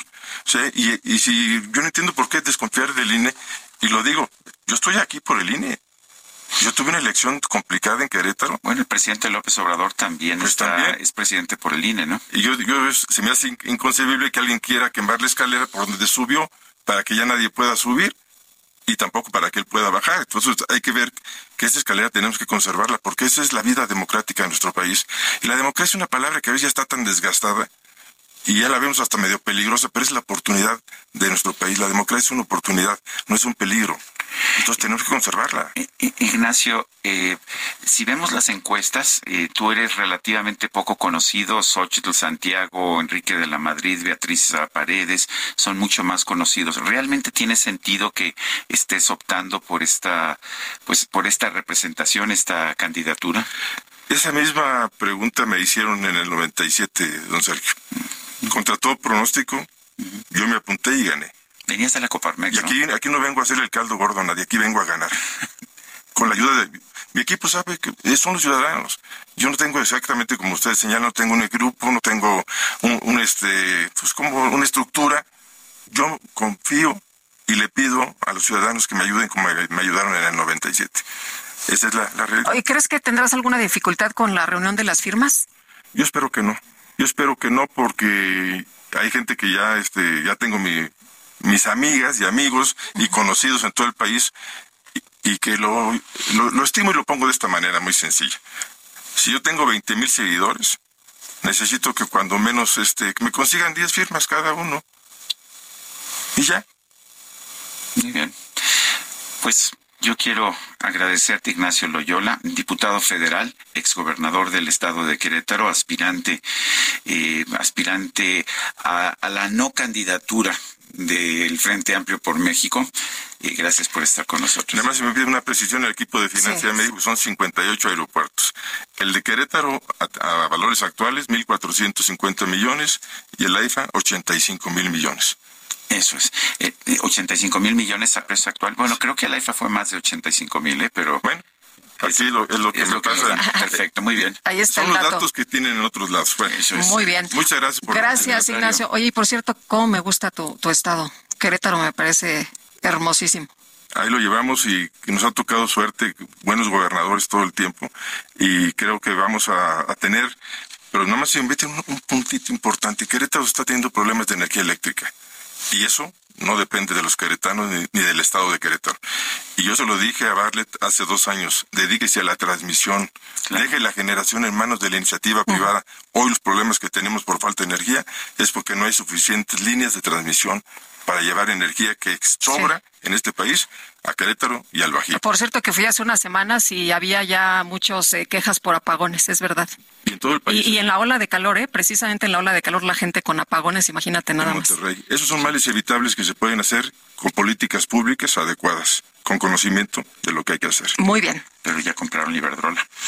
Esa fue la peor decisión que pudieron hacer porque no aumentaron un solo megavatio de la capacidad de generación. compraron problemas que debería estar en la iniciativa privada. Ignacio, gracias por estar con Muchas gracias, Sergio. Muchas gracias. Gracias, hasta buenos luego. días. Buenos días. Son las 8 con 19. Bueno, fueron localizados sin vida elementos de la Fuerza Civil que se encontraban desaparecidos desde mayo en el municipio de La Antigua, esto cerca del puerto de Veracruz. Juan David Castilla, nos tienes información, te escuchamos, buenos días. Muy buenos días, Sergio y Lupita, los saludo con gusto desde el estado de Veracruz. Efectivamente, los dos elementos de la Fuerza Civil reportados como desaparecidos desde el pasado 30 de mayo en la ciudad de Cardel, municipio de la Antigua, muy cerca del puerto de Veracruz, fueron localizados lamentablemente sin vida. El gobernador del estado, Cuitlavo García Jiménez, confirmó esta situación durante una conferencia de prensa que se llevó a cabo en Palacio de Gobierno, donde enfatizó que los cuerpos ya fueron entregados a sus familiares. Se trata de los policías Miriam Iranís Vázquez Herrera y Miguel Martínez Reyes, ambos adscritos a la Secretaría de Seguridad Pública que encabeza Cuauhtémoc Zúñiga Bonilla. El titular del Poder Ejecutivo en Veracruz enfatizó que no ha concluido la investigación por parte de la Fiscalía General del Estado a cargo de Verónica Hernández Yadanz para dar con los responsables de este crimen. Cabe recordar que durante los días 15 y 30 de junio pasado, familiares y amigos de Miriam Iranís Vázquez Herrera protestaron y marcharon en la zona centro de la ciudad de Jalapa, la capital, para exigir su localización con vida. Su madre, Miriam Idalia Herrera Méndez, recordó que la joven de 20 años estaba laborando en el destacamento Tajín, ubicado sobre la carretera Cardel Poza Rica. Salió con otros compañeros a un taller mecánico, pero ella y el otro policía estatal no volvieron. Durante la última protesta en la capital de Veracruz, los padres de Miriam fueron recibidos por autoridades de la Secretaría de Seguridad Pública. Sin embargo, otros de sus familiares siguieron manifestándose en la zona centro de la ciudad. Después de 12 días, el gobernador Cuitlavo García Jiménez reveló que estos elementos de la Fuerza Civil fueron hallados sin vida y que aún no hay detenidos por este lamentable crimen. Este es el reporte desde Veracruz, Sergio Lupita. Excelente día, un abrazo. Gracias, Juan David. Muy buenos días. Cinco integrantes de la mesa directiva de la Central de Abasto de Toluca fueron detenidos este miércoles por presuntamente orquestar el asesinato de nueve, personas. Esto ocurrió el lunes pasado. Gerardo García, adelante.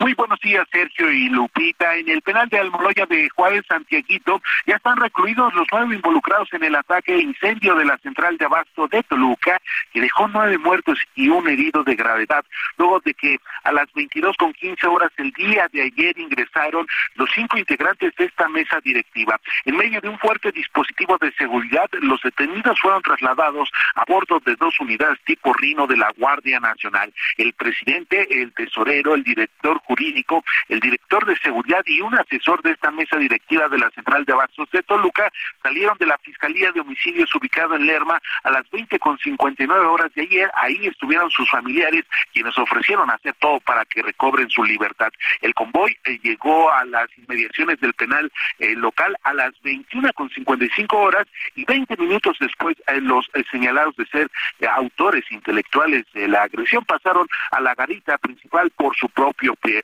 Previamente, los cuatro guardias de seguridad privada acusados también por estar y e impedir a la autoridad realizar sus labores ingresaron a la prisión local. El ataque a esta nave K en la central de abastos de Toluca ocurrió a las dos de la mañana del 10 de julio y dejó este saldo de nueve muertos, entre ellos tres menores de edad, además de una víctima grave, pero ya se tienen a estos eh, detenidos y ya seguirá un procedimiento jurídico en contra de ellos. El reporte desde el Estado de México.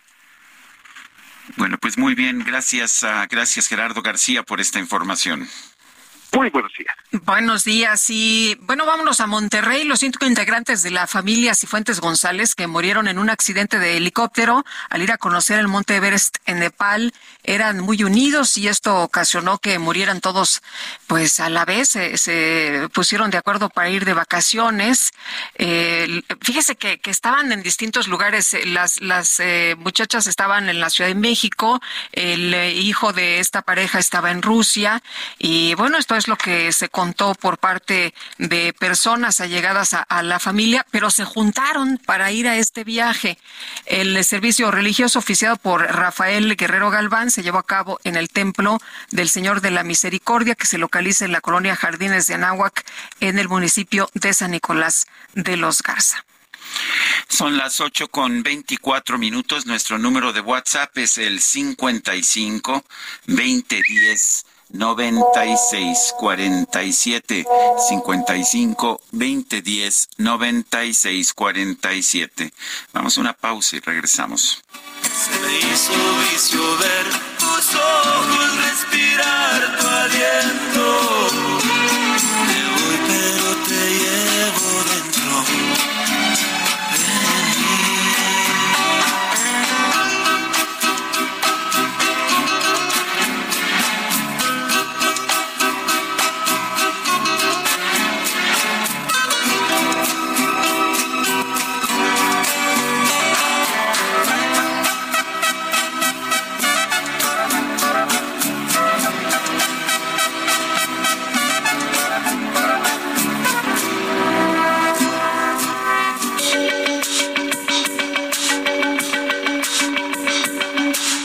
Sarmiento y Lupita Juárez quieren conocer tu opinión, tus comentarios o simplemente envía un saludo para ser más cálida esta mañana.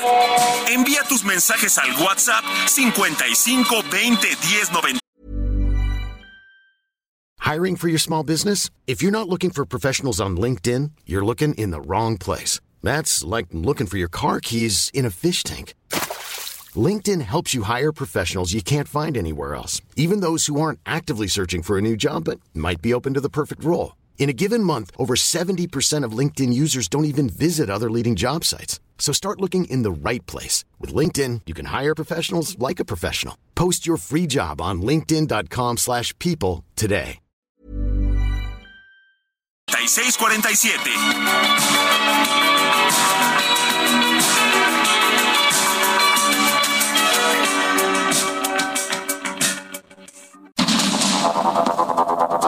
Continuamos con Sergio Sarmiento y Lupita Juárez por el Heraldo Radio.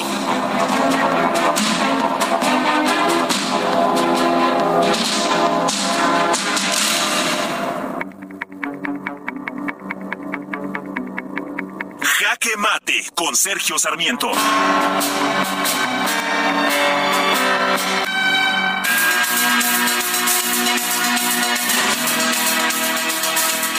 No tiene sentido hacer una cacería de brujas, pero, pero sí hay que entender que una de las principales responsabilidades del gobierno es proporcionar salud. De hecho, el Instituto Mexicano del Seguro Social es una institución que es mantenida con aportaciones de los patrones, de los trabajadores y también del gobierno. No es un regalo eh, que nos dé que nos dé el presidente de la República a través de su de su bolsillo. Es una institución que debe funcionar bien. Y sin embargo, cuando echamos un vistazo a las condiciones en que están operando las instituciones del Seguro Social, no podemos más que lamentarnos. No es nada más, no son nada más los ascensores en algunos hospitales, es realmente toda la situación, la falta de medicamentos, la falta de toallas, de sábanas, la falta de camas, simple y sencillamente el Instituto Mexicano del Seguro Social que durante algún tiempo fue un orgullo realmente de, de, salud y de administración, hoy simple y sencillamente se está deteriorando. No es culpa, no es culpa necesariamente del director general del IMSS, pero sí debe enfrentar la situación y decir, no podemos seguir trabajando con estos recursos, necesitamos más dinero, necesitamos pagar mejor a nuestros médicos, necesitamos eh, poder comprar los medicamentos y los insumos médicos que necesitamos y para eso necesitamos los recursos. El presidente de la nos dijo que no había un problema de presupuesto, sino un problema de corrupción. Hoy estamos viendo que hay corrupción como lo vimos en el caso de la falta de mantenimiento en el elevador de Playa del Carmen, pero también, también hay un problema muy serio de presupuesto. Yo soy Sergio Sarmiento y lo invito a reflexionar.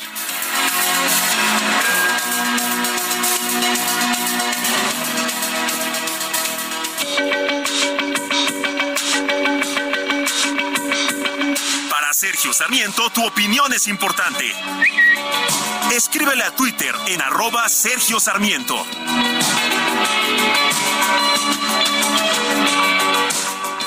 Cruzaré los montes, los ríos, los valles por irte a encontrar. Wilson, lo siento. Salvaría tormentas, ciclones, dragones sin exagerar. Por poder mirarme en tus ojos bonitos y vivir la gloria de estar a tu lado. Porque en mí ya siento que te necesito, que me he enamorado. Por poder mirarme en tus ojos bonitos y vivir la gloria de estar a tu lado. Viste al DJ Kike, mi querida. Ay, hoy viene, qué bárbaro. Ya no- nos quitó, no hombre, que nos quitó apenas que estábamos bien emocionados acá. Pues el DJ Kike nos quita todo el romanticismo. Qué bárbaro. ¿Ya ves cómo eres, DJ Kike? No. Por asegurar la sonrisa de tu alma Ah, buscando equidad. Eso y más. A ver, vamos a escuchar. Es Joan Sebastián. Yo podría empeñar lo más caro que tengo, que es mi libertad. Y sería un honor Sí, cómo no. ser tu esclavo. ¿Cómo no? Bueno, y vámonos con los mensajes. Saludos desde la Facultad de Medicina de Tampico, de la Universidad Autónoma de Tamaulipas, Susil Hernández. Un abrazo y un eh, saludo a todos los que nos escuchan allá en Tamaulipas. Y dice otra persona, saludos Sergio y Lupita, feliz jue jueves. Se ve que no- nos conoce o nos habla al tanteo. Bueno, dice, soy su radio escucha con sentido Jesús Díaz de Azcapotzalco. Muy buena música, la de Joan Sebastián, pero yo también apoyo la petición de música. Ah, ya, ya diste esta, ¿no? De los Bee Gees. No, esa es otra. No hay que esperar una fecha en particular, pues recuerden que según el gobierno en este 2023 es el año de Pancho Villa, así que pueden tocar a los Bee Gees. Ah, sí, es cierto. Tienes razón. Por supuesto. bueno. Ah, claro, sí, ya, ya Don le Jesús ya, Díaz ya. a los villistas. Ok, muy bien. Bueno, ya van dos votos esta mañana para Por los los villis. Y vámonos ahora con Mónica Reyes. Moni, adelante, ¿qué tal? Hola, ¿qué tal? ¿Cómo están? Sergio Lupita, qué gusto saludarlos esta mañana y a ustedes amigos del Heraldo Radio, por supuesto que también. ¿Y qué creen? Yo les quiero platicar que de acuerdo a estudios científicos está comprobado que las enfermedades surgen por falta de nutrientes, también por la pérdida y oxidación de las células de nuestro cuerpo. Así es que las células dañadas solo pueden regenerarse, ¿saben con qué? Con células madre. Y hoy, claro, pues ya les traemos aquí un tratamiento que ha tenido resultados sorprendentes. Está con nosotros aquí conmigo Arisbet Chávez y nos va a platicar de esta buenísima noticia de las células madre. Aris, qué gusto saludarte esta mañana. Platícanos todo, por favor, todo. Qué gusto saludar a nuestros amigos del Heraldo, a Sergio y a Lupita. Fíjate que este tratamiento está elaborado a base de células madre. Fue investigado por el Instituto de Fisiología Celular y científicos del Instituto Politécnico Nacional. Las células madre ayudan a regenerar nuestros órganos de una manera natural y sobre todo muy eficaz. Este tratamiento también te ayuda a regenerar cartílago, tejido, hueso. La piel se regenera logrando una apariencia mucho más joven. Además, cicatriza y repara la piel de todo tu cuerpo. Las células madre actualmente tratan más de 80 enfermedades, entre ellas diabetes, lupus, tumores, Parkinson, artritis reumatoide, tiroides. Va a mejorar muchísimo tu sistema circulatorio. Esto evita enfermedades del corazón, Alzheimer, en donde tenemos excelentes resultados, y frena la propagación de células cancerígenas. Esto le da a los pacientes una mejor calidad de vida. Además, cuando tú tomas este tratamiento, mejoras tu función renal, depuras y regeneras el hígado. Además, mejora tu sistema nervioso central. Esto es importantísimo porque nos ayuda a tratar migraña, depresión, ansiedad y estrés. Ay, qué maravilla. Las células madre son una maravilla en este tipo de cuestiones y además son muy buenas para fortalecer nuestro sistema inmunológico. De esta manera evitamos todo tipo de enfermedades, incluyendo las respiratorias. Cada cápsula que tú te tomes todos los días es una bomba de nutrientes y de antioxidantes deliciosa que tu cuerpo va a empezar a absorber. Solo necesitas una cápsula diaria para mejorar tu salud y sobre todo tu apariencia. Yo ya tengo aquí mi lápiz, mi papel y quiero que nos des el número de teléfono donde nos tenemos que marcar en este momento, Aris. Tienen que marcar en este momento porque traigo una promoción espectacular para todo el auditorio. Llamen al 55 56 49 44 44. Repito, 55 56 49 44 44 porque hoy les voy a enviar hasta la puerta de su casa 12 meses de este tratamiento de células madre a un precio súper especial. El precio está sumamente económico por un año completo de este tratamiento y además si hacen su pedido ahorita yo les voy a regalar un smartwatch. Este reloj inteligente todo mundo lo quiere es pantalla touch, lo enlazas con tu celular, puedes contestar mensajes, llamadas, redes sociales, te mide la presión arterial, el ritmo cardíaco. si empiezas a hacer ejercicio, tiene planes de ejercicio. Es una cosa espectacular y hoy va gratis. Además, se los voy a regalar con unos audífonos AirPods que son Bluetooth. Estos audífonos están increíbles, tienen un costo de más de tres mil pesos y hoy se los voy a enviar completamente gratis. Pero eso no es todo. Amigos, apúrense a marcar porque hoy tengo uno de los aparatos que está agotado en todas las tiendas. El calor. Es el calor el que nos está molestando, así que hoy les voy a regalar un aire acondicionado. Este sistema de enfriamiento te ayuda a purificar y a enfriar el aire de una habitación en cuestión de minutos. Tiene tres velocidades. Si tú le agregas agua, se convierte en humidificador y te suelta una brisa deliciosa. Es portátil y lo mejor es que va gratis en tu paquete. Y eso no es todo, mi querida Moni, porque tengo muchas sorpresas. Si se comunican en este momento, porque estos paquetes sí son contados, les voy a enviar un paquete igual completamente gratis. ¿Escucharon bien? Un paquete gratis, otro año de células y doble de todos los regalos, pero tienen que apurarse a marcar. No, hombre, a ver. El número telefónico 55 56 49 44 44. Repito, 55 56 49 44 44. Por eso vale mucho la pena marcar el día de hoy porque todo está al doble. Pues yo lo repito, 55 56 49 44 44. Aris, muchísimas gracias por platicarnos de las células madre. Gracias, que tengan excelente día. Regresamos, Sergio Lupita. Permiso Cofepris 1733 00 21 a 0853. Bueno, gracias, gracias, Mónica.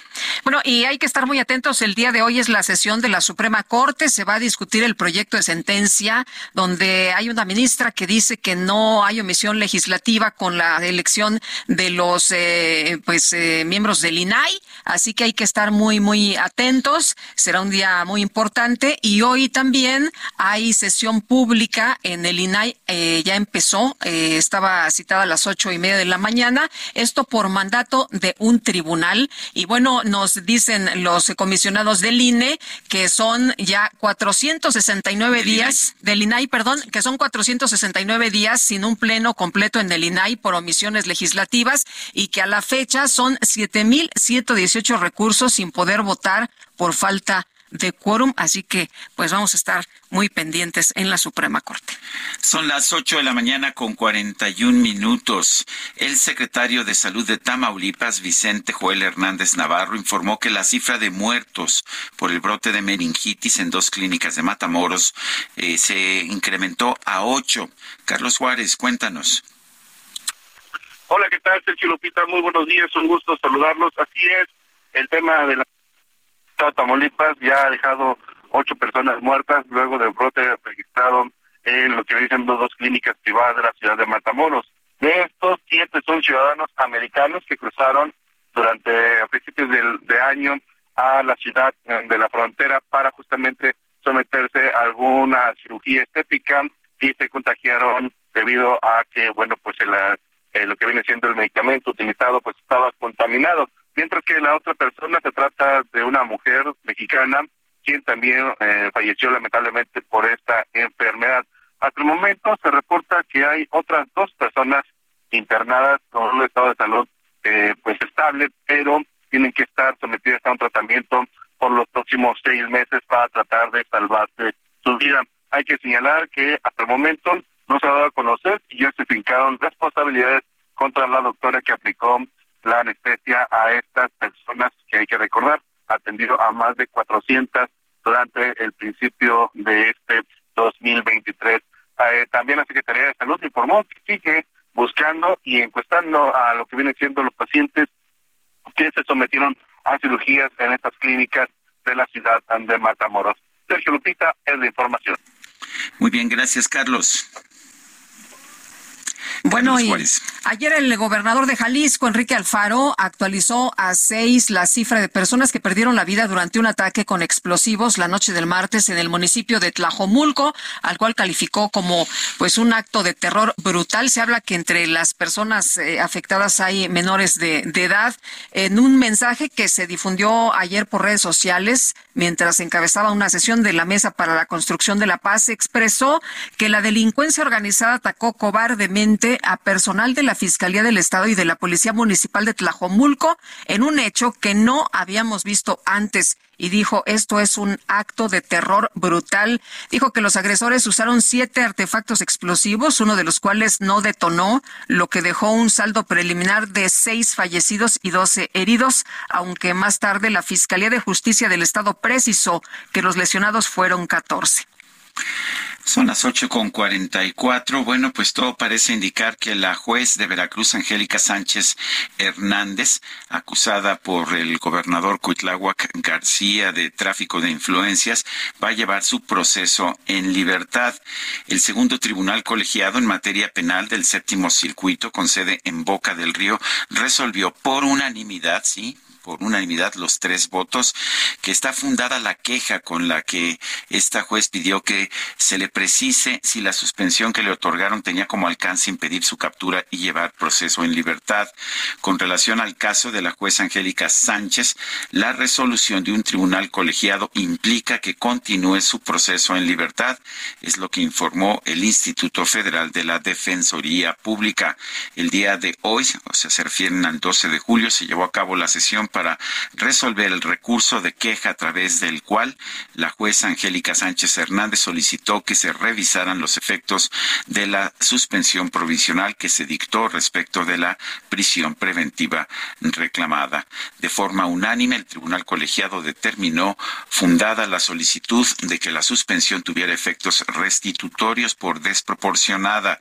A, a partir de esta resolución se tendrá que dictar una nueva medida cautelar a la juez Angélica Sánchez Hernández, lo que le permitirá continuar su proceso en libertad. Y enhorabuena porque claramente la jueza Angélica Sánchez Hernández es víctima pues de una persecución por parte del gobernador de Veracruz.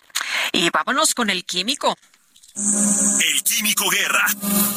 Con Sergio Sarmiento y Lupita Juárez. ¿Cómo estás, Químico Guerra? Muy buenos días. Sergio Lupita, ayer comentaron ustedes el hecho de que se rellenó por error un estero en el estado eh, de cerca de la laguna de Bacalar.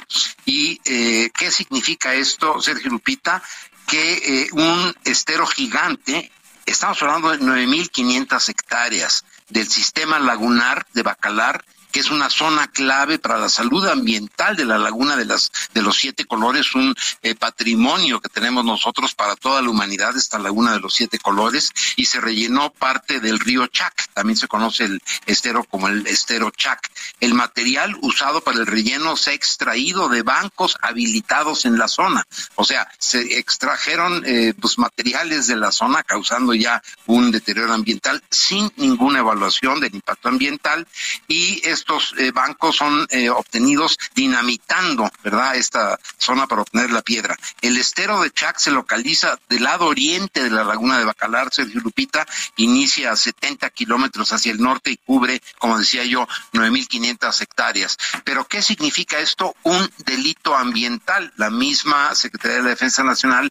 reconoció que por error ¿verdad? Se había rellenado este estero, lo cual es totalmente inadmisible, como que por error se destruye un hábitat, ¿verdad?, crucial para la supervivencia de esta laguna de los siete colores. El delito ambiental debe de ser perseguido, Sergio Lupita, y debe repararse el daño.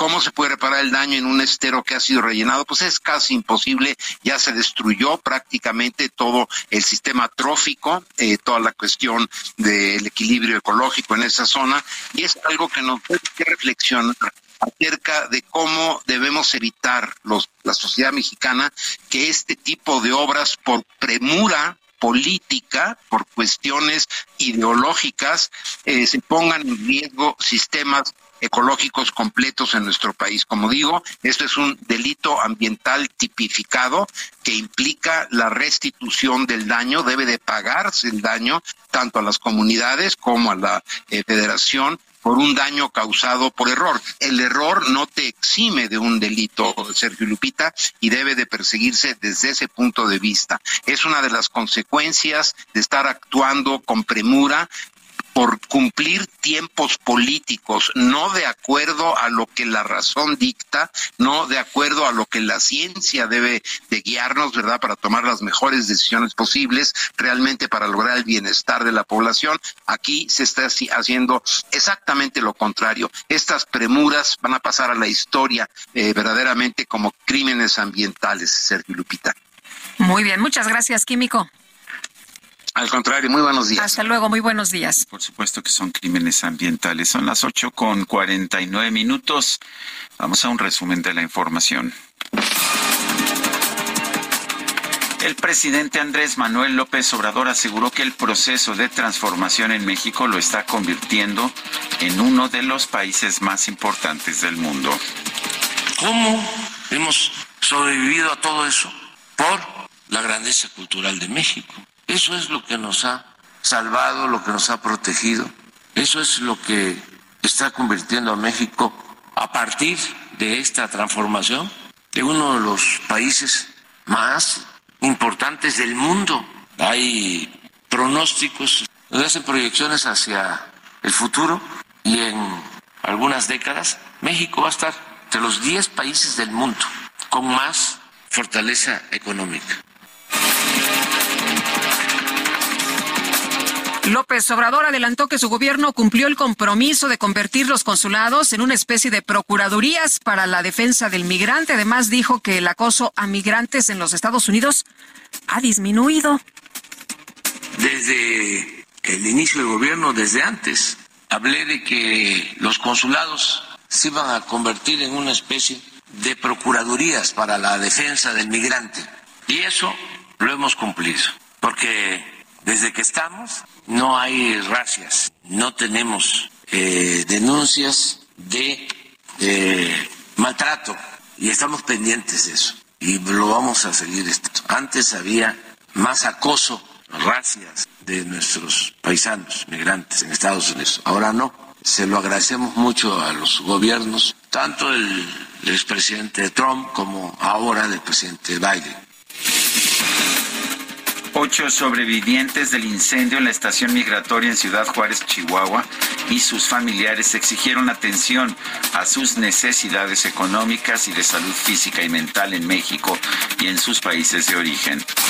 Debido a la decimosexta edición del Medio Maratón de la Ciudad de México 2023, que se va a realizar el próximo domingo 16 de julio, el Metro informó que las líneas 1, 2 y 3, además de la 9, ofrecerán servicio con horario especial que será de las 5 de la mañana hasta la medianoche.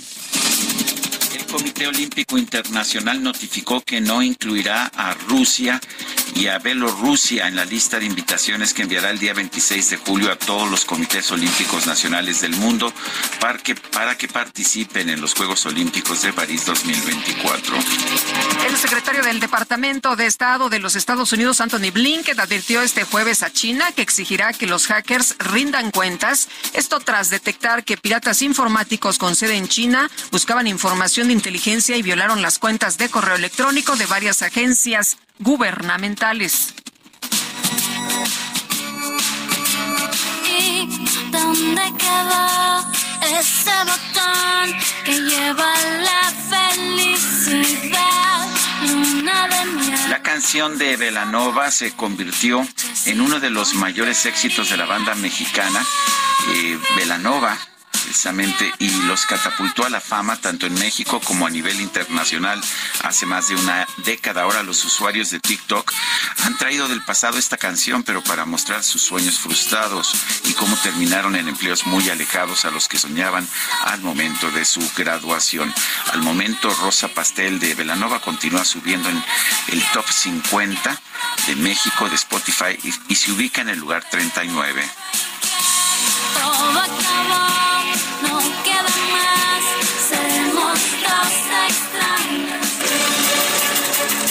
Y tenemos información con Gerardo Galicia en la zona centro de la Ciudad de México. ¿Qué pasa, Gerardo? Cuéntanos. Reporte importante desde el corazón de la ciudad, Lupita. Sergio, excelente mañana. Los integrantes de la Asamblea Nacional de Usuarios de Energía Eléctrica que acampaban desde hace varios días a las afueras del Palacio Nacional han decidido levantar su plantón. El motivo no lograron su objetivo principal, que era el diálogo directo con el presidente de la República, Andrés Manuel López Obrador. No los ha recibido y por este motivo deciden levantar el campamento que habían colocado en el circuito del Zócalo entre la avenida Pino Suárez y la Catedral Metropolitana. Sin embargo, se retiran anunciando que en el dentro de un mes van a realizar otra protesta justo en este punto y tal vez dure más días. Por lo menos estuvieron acampando tres días los integrantes de la NUE. En los próximos minutos se va a reabrir la circulación en el circuito del Zócalo. Mientras tanto, está operando de manera reversible. Si ingresan sobre la avenida 20 de noviembre, deben utilizar el circuito del Zócalo en sentido opuesto para poder llegar a la calle Monte de Piedad. Y por lo pronto, el reporte.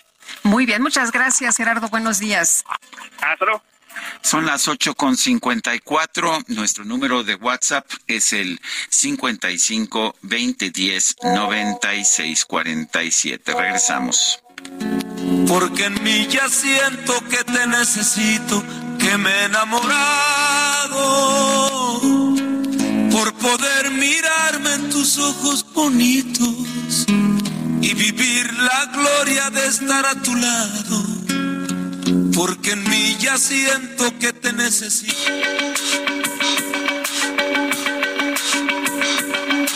Sergio Sarmiento y Lupita Juárez quieren conocer tu opinión, tus comentarios o simplemente envía un saludo para ser más cálida esta mañana.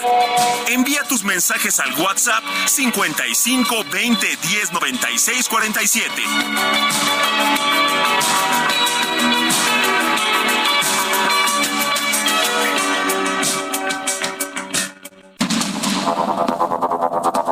Continuamos con Sergio Sarmiento y Lupita Juárez por el Heraldo Radio.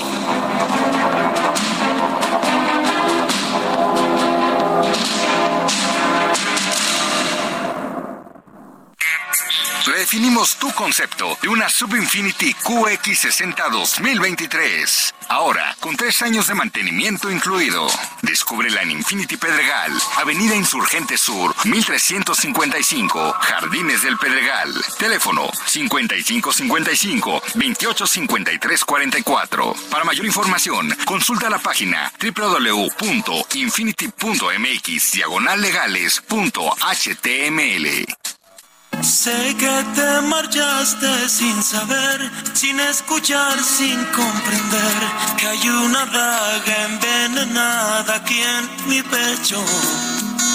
El mayor es para rasgarse las vestiduras. Sé que no merezco tu perdón, que lastimé tu corazón. Hoy me avergüenzo, fui el motivo de tu llanto. Queriéndote tanto, pues te amo. Te amo. Soy un idiota, te perdí, pero te amo. Te amo. Te amo. Soy un idiota, te perdí, pero te amo. Bueno, pues esto se llama Un idiota. Los errores son graves. Seguimos escuchando a Joan Sebastián en el aniversario de su fallecimiento. Bueno, y vámonos a los mensajes. Nos dice una persona del auditorio, los escucho desde San Francisco. Puse la alarma para escucharlos. Otro voto para escuchar a los Villis, Alan Salomón. Hombre, pues hay muchos votos, ¿verdad? Nos dice nuestro equipo de producción que tuvimos a los Villis en, en enero, el 12 de enero, por el fallecimiento de Maurice, de Maurice Gibb. Eh, de hecho, eh, la siguiente oportunidad sería el primero de septiembre, eh, que sería el cumpleaños de Barry Gibb. Eso es lo de cuando hay varios este miembros. varios miembros de esta. Entonces el primero de septiembre si no nos ponemos patrióticos bueno ya hay, decir que es el día del informe pues ya da igual porque el presidente tiene informes todos los días pero pues sería bueno, como el informe número 30 no pues ya ni sé cuántos este no, es, es, como el 20 es como el 20 bueno dice otra persona o sea las mañaneras no cuentan verdad no esas no cuentan. Ah ok. Dice otra persona ¿cómo, cómo se nota que López no trabaja después de su mañanera con esto de que México es un gran país a nivel mundial y que ya no se maltrata a los migrantes, no se entera de nada y firma Rossi. Este, yo también pensé, bueno, piensa, además dice, esto es gracias a que Donald Trump, su amigo Donald. Trump y el actual presidente Joe Biden ya no están haciendo persecuciones. Que yo sepa, sigue habiendo muchísimas persecuciones, muchísimas deportaciones de mexicanos allá en los Estados Unidos. Y, Hasta cacería, ¿no? Ya bueno, ves que este, en algunos estados están pidiendo que se revise la documentación de los trabajadores Así en es. algunas zonas y luego, bueno, pues también se están poniendo estas eh, boyas con eh, púas para que nadie pase, en fin, están muy agresivos. No, pero es que esos no son los datos que tiene el presidente. Sí, ya sé que datos, sí. viven otros datos. Son las nueve de la mañana con cuatro minutos y ya la veo venir, ya se acerca, ya viene y bueno, llega pues llega, no sé si derrapando o barriéndose safe en home, es la micro deportiva. Repite conmigo.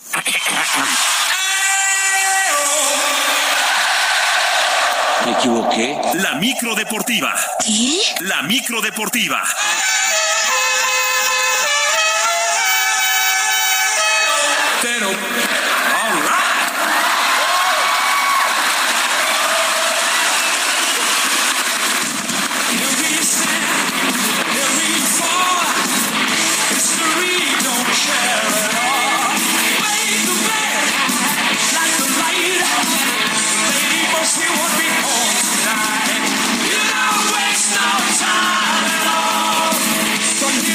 pues vámonos a la micro deportiva que se me hace que se fue a macanear ayer con el presidente, Julio Romero. Pues ahí andaba, ¿no? El presidente que se fue a macanear. ¿Cómo estás, mi querido Julio? Muy buenos días. Muy bien, muy bien, mi querida Lupita.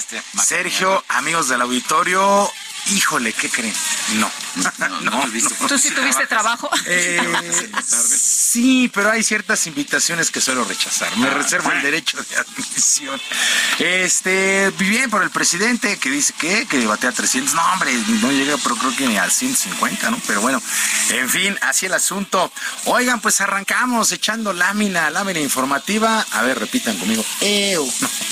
bueno, así dice la entrada, ¿no? Entonces hay claro, que. bueno, hay es que... que a, a algunos se les quedó la idea del, del Live Aid Festival del 13 de julio, ¿de qué? De 1986, 80, ¿no? 85, no, ya, ya. Bueno, ya llovió, qué conciertos tiene un montón ya de estoy chocheando también. Bueno, oigan, eh, bueno, sí, de hecho sí. Oigan, pues la selección mexicana de fútbol se ubicó en la gran final de la Copa Oro de la CONCACAF. El día de ayer venció 3 por 0 a su similar de Jamaica con anotaciones de Henry Martín al minuto 1, de Luis Chávez al 30 y de Roberto Alvarado, pues ya en tiempo de compensación al 93, el timonel interino Jaime Lozano reconoció que se ha logrado el primer objetivo y se peleará fuerte por lograr este título, ya que la entrega de los jugadores pues merece ser recompensada, además de reconocer pues reconoció al máximo, al máximo a quien será su próximo rival. Escuchamos a Jaime Lozano. Estamos a un paso, estamos a un paso, eh, dimos hoy un paso nuevamente muy importante, pero, pero viene lo más bonito, donde queríamos estar y sin duda hay que recuperarse muy bien saber que somos un buen equipo, pero que enfrentaremos a uno también muy bueno y de los que mejor trabajado por el proceso que llevan, que me encantaría eso ver en México, y no digo porque esté yo aquí, esté el que esté, me gustaría ver ese proceso, porque después de un par de mundiales seguramente seríamos un equipo mucho más fuerte por, por el jugador.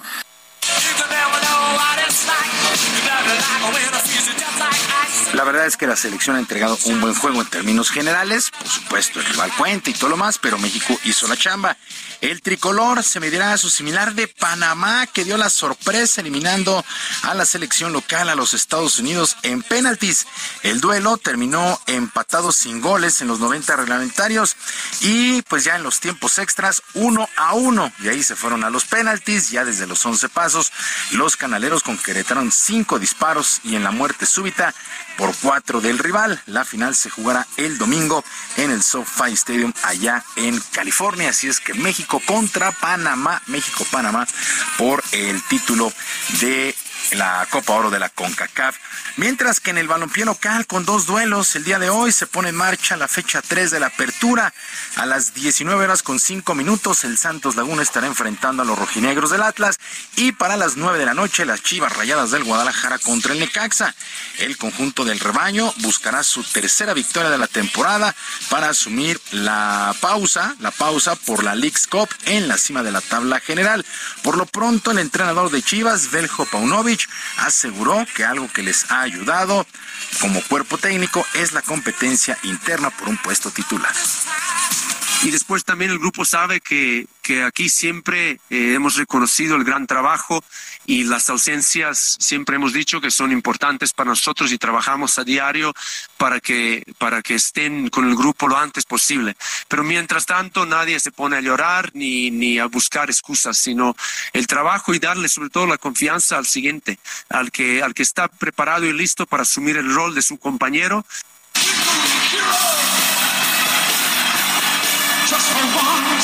Bueno, así las cosas. Este fin de semana es la última fecha en el balompié local. De ahí se van los equipos mexicanos de Estados Unidos para la League's Cup contra equipos de la MLS. ¿Y qué tienen en común Inglaterra y el estado de Hidalgo acá en nuestro país? Pues vamos al dato del ángel. El estado de Hidalgo es reconocido como la cuna del fútbol mexicano ya que en él hay un pueblo mágico conocido como Real del Monte, donde se jugó por primera vez este deporte. Después de la independencia, las minas del país quedaron desaprovechadas, por lo que se buscó la ayuda de Inglaterra para retomar esta actividad económica, ya que ese país contaba con la experiencia y la tecnología necesaria. De esa forma llegaron a México muchos mineros ingleses. Buena parte de ellos se instaló en Mineral del Monte, nombre oficial del pueblo, y trajeron consigo muchas de sus costumbres, como la arquitectura, la comida y por supuesto, el fútbol. De acuerdo con los historiadores, fue en el patio de la mina Dolores donde se organizaron los primeros partidos de fútbol, y en el año 1825 se estableció la primera cancha. A pesar de que ésta no sobrevivió al paso del tiempo, en todo el pueblo aún se pueden encontrar vestigios del nacimiento del fútbol mexicano. Bueno, recuerden que este y otros datos del ángel los podemos encontrar en 11 metros MX en todas las redes sociales, 11 metros MX, los datos del ángel. Y de ahí nos vamos a la pelota caliente. La oficina del béisbol de las grandes ligas dio a conocer su calendario internacional para el 2024 y de nueva cuenta en el estadio Alfredo Harp se recibirá la Mexico City Series. En esta ocasión, los campeones, los Astros de Houston, se medirán en par de encuentros a los Rockies de Colorado 27 y 28 de abril. Este año, por primera ocasión, el inmueble pues, recibió grandes ligas con la serie entre los Padres de San Diego y los Gigantes de San Francisco. México se une a Londres, a Seúl y a la República Dominicana como sedes como sedes internacionales. Incluso la serie de Dodgers contra los Padres de San Diego será la que abra la temporada. La temporada, la campaña regular arranca en Seúl con estos Dodgers enfrentando a los Padres de San Diego. Pues de nueva cuenta, grandes ligas acá en nuestro país. Fue un éxito, en verdad fue un éxito esta serie de los Padres y los eh, Gigantes de San Francisco este año. Bueno, actividad en el abierto de tenis de Wimbledon, los cuartos de final. ¿Qué juegos el día de ayer. Carlos Alcaraz se impuso 7-6, 6-4 y 6-4 a Holger Run, el danés, mientras que Daniel Medvedev superó 6-4, 1-6, 4-6, 7-6 y 6-1 a Christopher Eubanks de los Estados Unidos. Se repuso de dos sets en contra, bueno, un set iban 2 a 1, pero se repuso, se repuso Medvedev.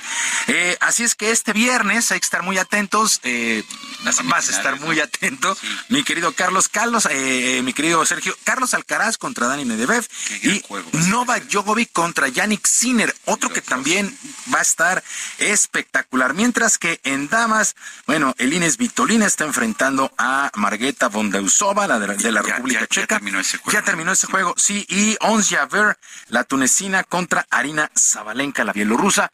Pues para y, regresamos a esa están jugando, desgraciadamente, bueno, no desgraciadamente, pero pues ya prácticamente llegamos al final del torneo de Wimbledon el tercer Grand Slam de la temporada.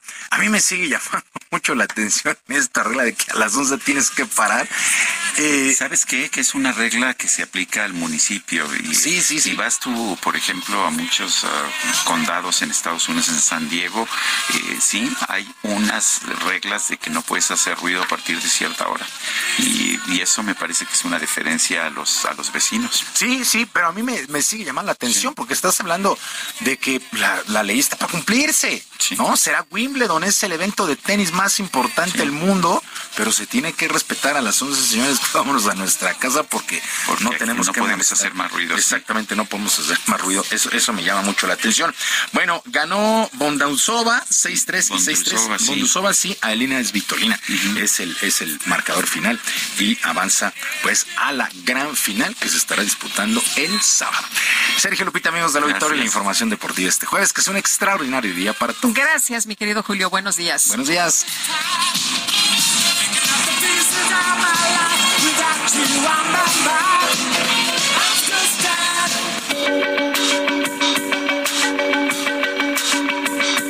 Para Lupita Juárez, tu opinión es importante. Síguela en arroba Lupita Juárez H.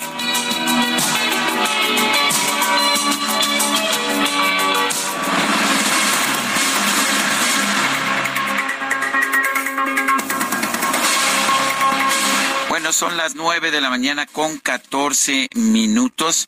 Eh, hay una decisión de la Suprema Corte de Justicia que puede tener consecuencias importantes. La Corte determinó que las aerolíneas en México tendrán la obligación de indemnizar a los pasajeros a los que se les niegue el abordaje a causa de la sobreventa de vuelos. Eh, determinó que estas medidas implican el regreso de cuando menos el 25% del precio del boleto a las personas afectadas, tomando en cuenta varias opciones, eh, el reintegro completo del pasaje, el transporte en el primer vuelo disponible, cobertura de alimentos y hospedaje a cargo de la aerolínea o bien la reprogramación de su vuelo en la fecha que convenga al pasajero. Me parece que es una eh, decisión importante, aunque vale la pena señalar que, pues que rompe con los acuerdos internacionales, porque en los acuerdos internacionales eh, se, se ha permitido la sobreventa de vuelos a cambio que si tú no llegas a tiempo al vuelo, pues no pierdas tu boleto. Eh, yo siempre he dicho pues que es mejor que los que llegan tarde pierdan su boleto, pero eh, lo que han establecido como regla internacional las aerolíneas es que no, es que se hace una sobreventa eh, determinada en cada vuelo, lo cual me parece muy injusto. la Suprema Corte de Justicia está tomando una decisión con la que coincido, pero cuidado porque esto puede generar generar conflictos a nivel internacional. Bueno, y el ISTE tiene que seguir pagando pensiones de viudez. A ver qué le parece esta decisión también de la Suprema Corte de Justicia de la Nación. ¿Tendrá el ISTE que seguir pagando pensiones de viudez a beneficiarios que se casen de nuevo o se unan en concubinato? Es lo que ha resuelto la Corte. Por unanimidad, la segunda sala declaró inconstitucional el artículo 135, fracción segunda de la ley del ISTE, que establece que el beneficiario de una pensión de viudez que formalice una nueva relación solo tiene derecho a que se le haga un último pago de seis meses de dicha pensión. Si bien el caso se refiere a la ley del ISTE, el artículo 133 de la ley del Seguro Social vigente también ordena dejar de pagar la pensión de viudez ante un nuevo matrimonio o concubinato, pero con una compensación final de tres años y no solo seis meses. Y dicen que la sentencia pues se suma a una larga lista de presidentes que la Corte ha ido fijando desde hace más de 15 años en los que ha eliminado topes a pagos de pensiones, por ejemplo, para burócratas que vuelven a ser trabajadores en activo o para jubilados que al mismo tiempo cobran como viudos. Son las nueve con diecisiete minutos. Expo Mueble Internacional es la feria líder en muebles y decoración de América Latina. Y bueno, pues uh, vamos a conversar con Roberto Quiñones. Roberto Quiñones Cornejo es coordinador del comité organizador de exposiciones en la Asociación de Fabricantes de Muebles de Jalisco. Roberto Quiñones, gracias por tomar nuestra llamada. Cuéntanos acerca de esta Expo Mueble Internacional. ¿Cuándo se va a llevar a cabo? Eh, buenos días, Sergio. Buenos días, Lupita. Pues sí, estamos muy cerca ya de la exposición. Este es del 16 al 19 de agosto en Expo Guadalajara. Y como saben, pues es la exposición mueblera más importante de América Latina, por supuesto de México.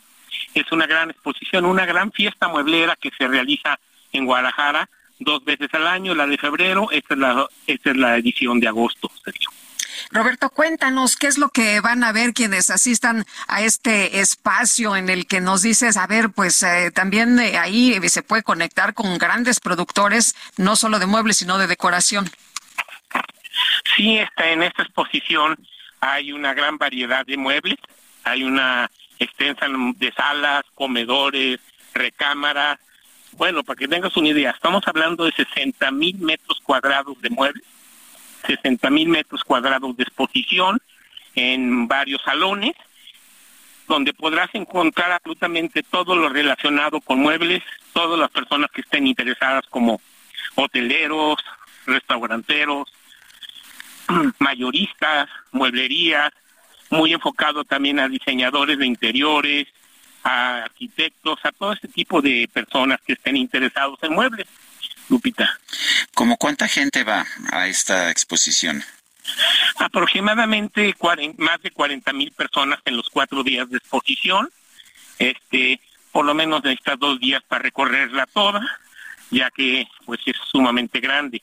En esta edición, Sergio, también tenemos Tecnomueble, es una exposición donde está toda la proveeduría, donde se encuentra todas las personas que los fabricantes de muebles que necesitamos desde herramientas, maquinarias, maderas, telas, todo lo que necesitas para la industria mueblera, aquí lo puedes encontrar perfectamente bien. Eh, Roberto, hay muchas ferias en el mundo, pero nos dices que esta es la feria líder en muebles y decoración de América Latina, de toda América Latina. Sí, efectivamente, em, tenemos ya 35 años haciéndola, la de la edición de agosto, entonces pues ya tenemos mucha experiencia, un crecimiento constante, y ha convertido a este expo entre las más importantes del mundo y siendo líder en América Latina. O sea, es donde realmente la gente que está interesada de muebles pues debe de estar y debe de asistir. ¿Es una feria profesional o el público en general puede asistir también? Tenemos los dos enfoques, estamos enfocados a público mayorista, pero pues en estos tiempos damos, damos la bienvenida a todas las personas que quieran entrar. Es muy fácil registrarse, Sergio, en la página de Internet, Expo Mueble Internacional, ahí te puedes registrar, das unos cuantos datos y ya cuando llegas a la Expo estará listo tu gafete de ingreso, no cobramos absolutamente nada. ¿No se cobra para entrar? No, no se cobra para entrar. me imagino que esto hace que la gente común y corriente, pues sí le guste, ¿no? Porque luego la gente está pensando a qué muebles voy a comprar y quiere ver opciones y supongo que aquí se ve mucho más que en cualquier tienda, ¿no? No, no, no, pues es la tienda muebles más grandes de América Latina, diríamos, ¿no? Este, 60 mil metros cuadrados. ¿Y, se pueden hacer compras directas allá o es este nada más compras al mayoreo? Pero, por ejemplo, una persona podría decir, ah, pues este, yo quiero esta sala. Sí, claro, bueno, eh, por lo general son puros fabricantes o grandes comerciantes de muebles. Ellos están preparados para atender al mayoreo y están preparados para atender a muchas personas que gusten comprar una sala o un comedor, también están abiertos. Hay algunas que no, pero en gran mayoría atienden a los dos mercados importantes. Bueno, danos otra vez los datos para que la gente se pueda se pueda contactar, pueda sacar sus este sus ah, constancias de, o sea, sus boletos para participar. Si nos das otra vez la información. Sí, bueno, es del 16 al 19 de agosto en Expo Guadalajara. Te puedes registrar en la página de Expo Mueble o Expo Mueble Internacional. Ahí llenas y ya estás listo para ingresar cuando arribes. Son varios ingresos, es muy fácil entrar. Y pues bienvenidos todos. Esperamos que Lupita y Sergio se den una vuelta por aquí. con las esposas de preferencia, Sergio, para y con tarjetas. ¿eh? bueno, muy bien. bueno, te mando un fuerte abrazo. Saludos. saludos, gracias. Hasta luego, muy buenos días. Roberto Quiñones Cornejo, coordinador del comité organizador de exposiciones de la Asociación de Fabricantes de Muebles de Jalisco. Y vámonos con Mónica Reyes. Mónica, ¿cómo estás? Buenos días. Bien, muchas gracias, Lupita, Sergio. Amigos, pues vámonos a la expo. Claro que sí. Y si nos gusta la decoración, qué mejor. bueno, pues yo les vengo a decir también, amigos del Heraldo Radio, que en City Banamex nos preocupamos por ti. Por esto te damos tres simples pasos para prevenir el fraude empresarial. Escuchen bien. Uno, si te llaman y te piden información como claves de tu NetKey y contraseñas, es fraude. Así que mejor cuelga y repórtalo a City Banamex Resuelve o a City Service. Dos, asegúrate de estar tecleando la página correctamente. ¿Cuál es? www.bancanetempresarial.banamex.com.mx. 3. Para más seguridad, descarga la herramienta antiintrusos IBM Security Trustier Report. Así es que ya lo sabes. 1, 2, 3, juntos contra el fraude. Muy bien. Gracias, Moni. Buen día. Buen día, son las nueve con veintitrés. Vamos a las calles de la Ciudad de México. Israel Lorenzana, adelante. Sergio Lupita, un gusto saludarles esta mañana. Bueno, pues ya tenemos cierres a la circulación a través del Paseo de la Reforma, exactamente acá a la altura de la columna del Ángel de la Independencia. Se trata de diferentes organizaciones de creadores de aves de combate, quienes están reunidos en este punto y alrededor de las 11 de la mañana estarán saliendo en marcha con dirección hacia el Zócalo de la ciudad. Aquí está denominada Tercera Megamarcha Nacional es en defensa de las fuentes de empleo, en contra de la prohibición de las tradiciones y para perseverar todos los animales sin excepción.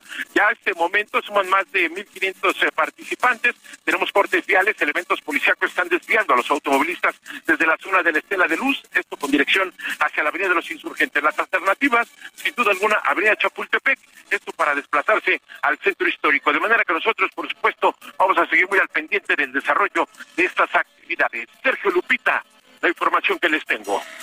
Israel Lorenzana, muchísimas gracias. Y Guadalupe, ¿te parece que vayamos a una pausa? Ay, me asustaste. Yo pensé, ya se nos acabó el tiempo. Dije, no, no qué barbaridad, qué barbaridad, cómo se pasa volando el tiempo, ¿no? Pero es solamente una pausa. Vamos a una pausa. Nuestro número para WhatsApp, 55 20 10 96 47. Regresamos.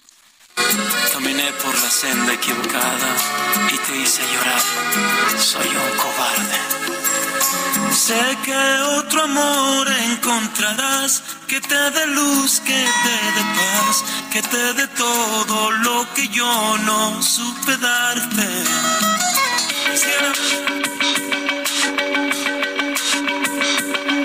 Sergio Sarmiento y Lupita Juárez quieren conocer tu opinión, tus comentarios o simplemente envía un saludo para ser más cálida esta mañana. Envía tus mensajes al WhatsApp 55 20 10 96 47.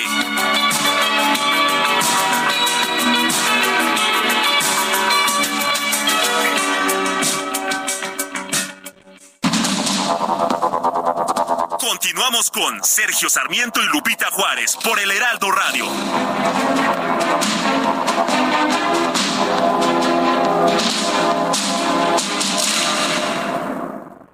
Descubre nuestro sub más lujoso, Infinity QX80 2023. Experimenta una total tranquilidad al recibir la protección inigualable de Infinity Black por 5 años. Visítanos en Infinity Polanco, Calzada General Mariano Escobedo, 476, Anzures. Teléfono 5590 357748. Para mayor información, consulta la página www.infinity.mx diagonallegales.html. Hola, mi nombre es Paola Flores, soy diseñadora de interiores y te invito a Expo Mueble Internacional la feria líder de muebles y decoración en América Latina. La cita es del 16 al 19 de agosto en Expo Guadalajara y con más de 400 expositores encontrarás la mejor calidad y diseño en todo tipo de mobiliario. Mueble residencial, exteriores, infantil, de madera, tapizados, todo. El evento no tiene costo, regístrate en expomuebleinternacional.com.mx. Gastrolab. Historia, recetas, materia prima y un sinfín de cosas que a todos nos interesan.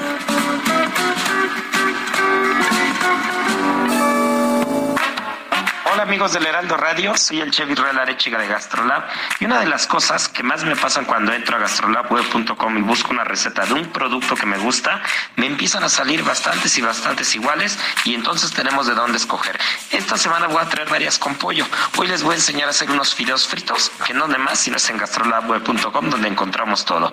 Los ingredientes son 200 gramos de pechuga de pollo, 250 gramos de fideos chinos de harina de trigo, importante que sean de harina de trigo y no de harina de arroz, porque si no las cocciones son diferentes. Un pimiento verde en julianas, un pimiento rojo en julianas, una cebolla en julianas, una zanahoria y una rama de apio también en julianas, un diente de ajo finamente picado y para sazonar vamos a necesitar un poco de salsa de soya, también ya podemos encontrar baja en sodio sin ningún problema, sal, pimienta, aceite de ajonjolí y cebolla finamente picado. Ya saben en dónde más si no es en gastrolabweb.com donde está esta receta y más y los procedimientos a la mano de todos.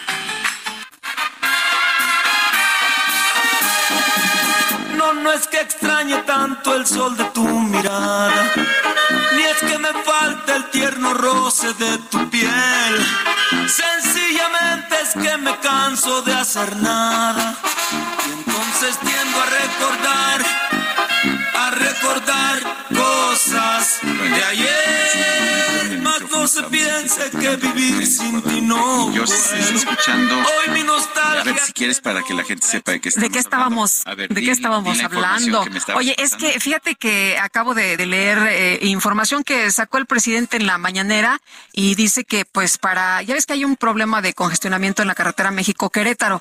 Dice que para solucionarlo pues está elaborando un proyecto para un tren de pasajeros. Yo no sé si con esto pues se va a, a resolver el problema. Sabemos que los trenes de pasajeros pierden dinero en todo el mundo y el proyecto del tren de la Ciudad de México a Querétaro tuvo que ser cancelado porque costaba demasiado, iba a perder demasiado dinero, se canceló el, el sexenio pasado. Eh, de, Peña Nieto, ¿no? Sí, el de, de, Peña Nieto. Bueno, seguimos escuchando la música, es sentimental, estamos escuchando. Y hasta disfruto la amargura que hay. aniversario luctuoso y tenemos mensajes de nuestro público. Estábamos simplemente explicando porque eh, pescaron aquí, este, no me avisaron que estaban abriendo el micrófono y quería yo explicar qué estábamos hablando. Porque si no, no se entendía de qué se trataba.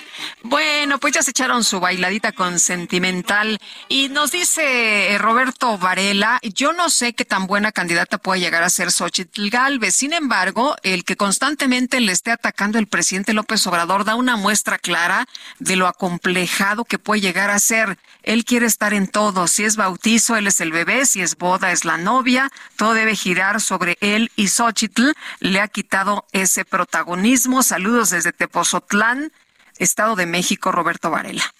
Dice otra persona, buenos días, saludos desde Tuxtla Gutiérrez, Chiapas, pedir su apoyo a fin de pedir cuentas al secretario de Educación de Chiapas porque están cobrando la cuota voluntaria de la preparatoria del Estado número uno en 1.500 pesos y 500 pesos más por cada hijo adicional. Esto eh, porque el director no nos quiere atender. Por favor, atentamente, Paco Vázquez. Bueno, pues nos está eh, diciendo aquí que se está cobrando por la prepa pública allá en Chiapas y pues no, no es correcto, tengo yo entendido. Son las nueve con treinta y cinco minutos. Vamos a platicar con la actriz Regina Blandón, que pues está participando en la puesta en escena pulmones y vamos a platicar con ella ya que nos gusta tanto ir al teatro mi querido Sergio sobre pues esto que la verdad va a ser un tema muy polémico. Regina Blandón, ¿cómo estás? Qué gusto saludarte. Muy buenos días. Ay, igualmente, chicos, muchas gracias por el espacio. Buenos días. Oye, pues primero, eh, qué bueno, nos da gusto. Cuéntanos de esta, eh, de, pues de esta nueva apuesta. Y, y, gracias por lo de chicos, ¿eh? bueno. bueno, ahora sí, adelante, este, Lupita, con tu pregunta. sí, eh, cuéntanos sobre que, que nos pone a pensar de, de, un tema muy grave, ¿no? Como es la contaminación y esto que nos eh, pone y nos genera polémica si es correcto o no que nazcan más niños en este mundo tan contaminado. Así es, este es bueno, pulmones se trata de, de una pareja que justamente se hace esta pregunta por primera vez, si vale la pena traer a un bebé a este mundo, pues que está un poco yéndose en picada por el cambio climático y no solo eso, por la situación eh, de la sociedad en general. Y pues creo que es la, el cuestionamiento de toda una generación, ¿no? Algo que antes no era pues una pregunta común o más bien el paso que seguía ahorita creo que toda nuestra generación se pregunta si sí o no eh, vale la pena maternar o paternar. Eh, es claramente una obra con sentido social. ¿Se vuelve, se vuelve un sermón o es una obra que pues, se puede disfrutar por su contenido? No, no, no, justo te iba a decir, no vas a salir del teatro diciendo me quiero aventar por un balcón, ni diciendo por qué tuve hijos, ni, hijos, por qué no tuve hijos. Más bien, eh, al final es una historia de amor, ¿no? Y cómo esta pregunta, este cuestionamiento cambia totalmente la dinámica de una pareja pues que ya lleva algunos años junta. Eh, y, y, eso, es, es una comedia, bueno, es un uh, comedia drama, ¿no? Pero, pero es muy disfrutable. Creo que... Eh, el, el, espacio es muy íntimo, es, es, en el Foro Lucerna estamos a cuatro frentes y entonces estamos viendo al público pues la mayoría del tiempo y siempre ves a alguien como que codear a, a su pareja y decir, ah, ves, tú haces lo mismo, ¿no? Eh, parece que eh, el público parece que está viendo una escena que no debería estar viendo porque están en el baño, en la cocina, en la cama, en ¿no? Eh, y es muy difícil, sí, o sea, no, no relacionarse con los personajes. Si alguien ha tenido pareja en algún momento en su vida, eh, creo que se va a ver reflejado en cualquiera de, de los dos personajes. Eh, Regina, después de la pandemia nos empezamos a cuestionar un montón de cosas, ¿no? Porque pues todo lo que pasó y, y lo que ahora estamos enfrentando de, de, otra de otra forma. ¿Cómo ha sido para ti el regresar? Tengo entendido que es este regresas después de, de la pandemia ya con a teatro con, con eh, presencial. Sí, qué, qué cosa eso, ¿no? Decir teatro presencial pareciera un pleonasmo y luego tuvimos que especificar que el teatro era presencial en esta ocasión después de la pandemia. Entonces, claro, eh, creo que eh, si, si algo nos mantuvo cuerdos, o por lo menos en, en mi caso, durante la pandemia fue el arte, ¿no? Eh, cualquier forma de, los museos hicieron eh, tours eh, ahora sí que no presenciales, en las series, el, el teatro puso sus, sus, videos, ¿no? De puestas en escena, incluso se hicieron cosas en teatro para la televisión, para la cámara. Eh, entonces sí, creo que pues a todos nos puso a, pensar eh, lo que vale la pena, lo que extrañábamos y el teatro es una de esas cosas, por lo menos para mí, algo que siente casa y algo que te invita eh, cuando está bien escrito, que creo que es la es la eh, la, la eh, qué es lo que pasa con esta obra, que te invita no nada más a pasarla bien, sino a tener un rato de reflexión y a elicitar preguntas necesarias y a veces difíciles. Y, y pues el teatro hace eso, algo que tal vez no nos cuestionaríamos en el día a día por el estrés, lo que sea, lo que estemos viviendo, eh, es un espacio de dos horas en el que te sientes libre de y, y, que puede elicitar este este tipo de preguntas, ¿no? Eh, ¿En dónde en dónde está Pulmones? ¿Dónde la podemos ver y qué días? Estamos en el Foro Lucerna todos los jueves a las ocho y media de la noche. Eh, estamos hasta el 14 de septiembre y de verdad les invito porque les, la van a pasar muy bien, o sea, el público sale muy conmovido y ríe mucho y nosotros con, con el público, entonces este sí, sí recomiendo ampliamente, no nada más porque yo esté ahí. Muy bien. Pues Regina Blandón, como siempre un gusto poder escucharte, poder platicar contigo, pero más verte en teatro siempre. Muchísimas gracias, gracias por el espacio y espero verles por ahí y bonito día. Gracias, hasta luego. Son las nueve con cuarenta minutos. Las autoridades sanitarias de los Estados Unidos han aprobado, escuche usted, la primera píldora anticonceptiva de venta libre. Sí, no se requiere receta, no se requiere acudir con un médico. Eh, puede uno acudir directamente a la farmacia y comprarla. Eh, la Administración de Alimentos y Medicamentos de los Estados Unidos, la FDA, dice que autorizó la venta sin receta de Opil, una píldora diaria del laboratorio Pérrigo. La empresa va a, empezar a enviar la píldora a principios del año próximo y no habrá restricción de la venta por edad. Sí, cualquier persona de cualquier edad, incluidos menores, van a poder comprar estas píldoras. Las píldoras están basadas en hormonas. Las píldoras basadas en hormonas han sido la forma más común de control de natalidad en los Estados Unidos. Se vendían bajo receta médica eh, debido a que pues tenían podían tener implicaciones importantes para la salud. Sin embargo, las asociaciones de médicos y promotoras de la salud han hecho campañas a favor de un mayor acceso y han señalado que aproximadamente el 45 5% de los 6 millones anuales de embarazos en los Estados Unidos son involuntarios. Las adolescentes y las niñas, las mujeres de color y las de bajos ingresos han denunciado que los mayores obstáculos obtener recetas y pagar las píldoras pues han hecho que se generen estos embarazos no deseados.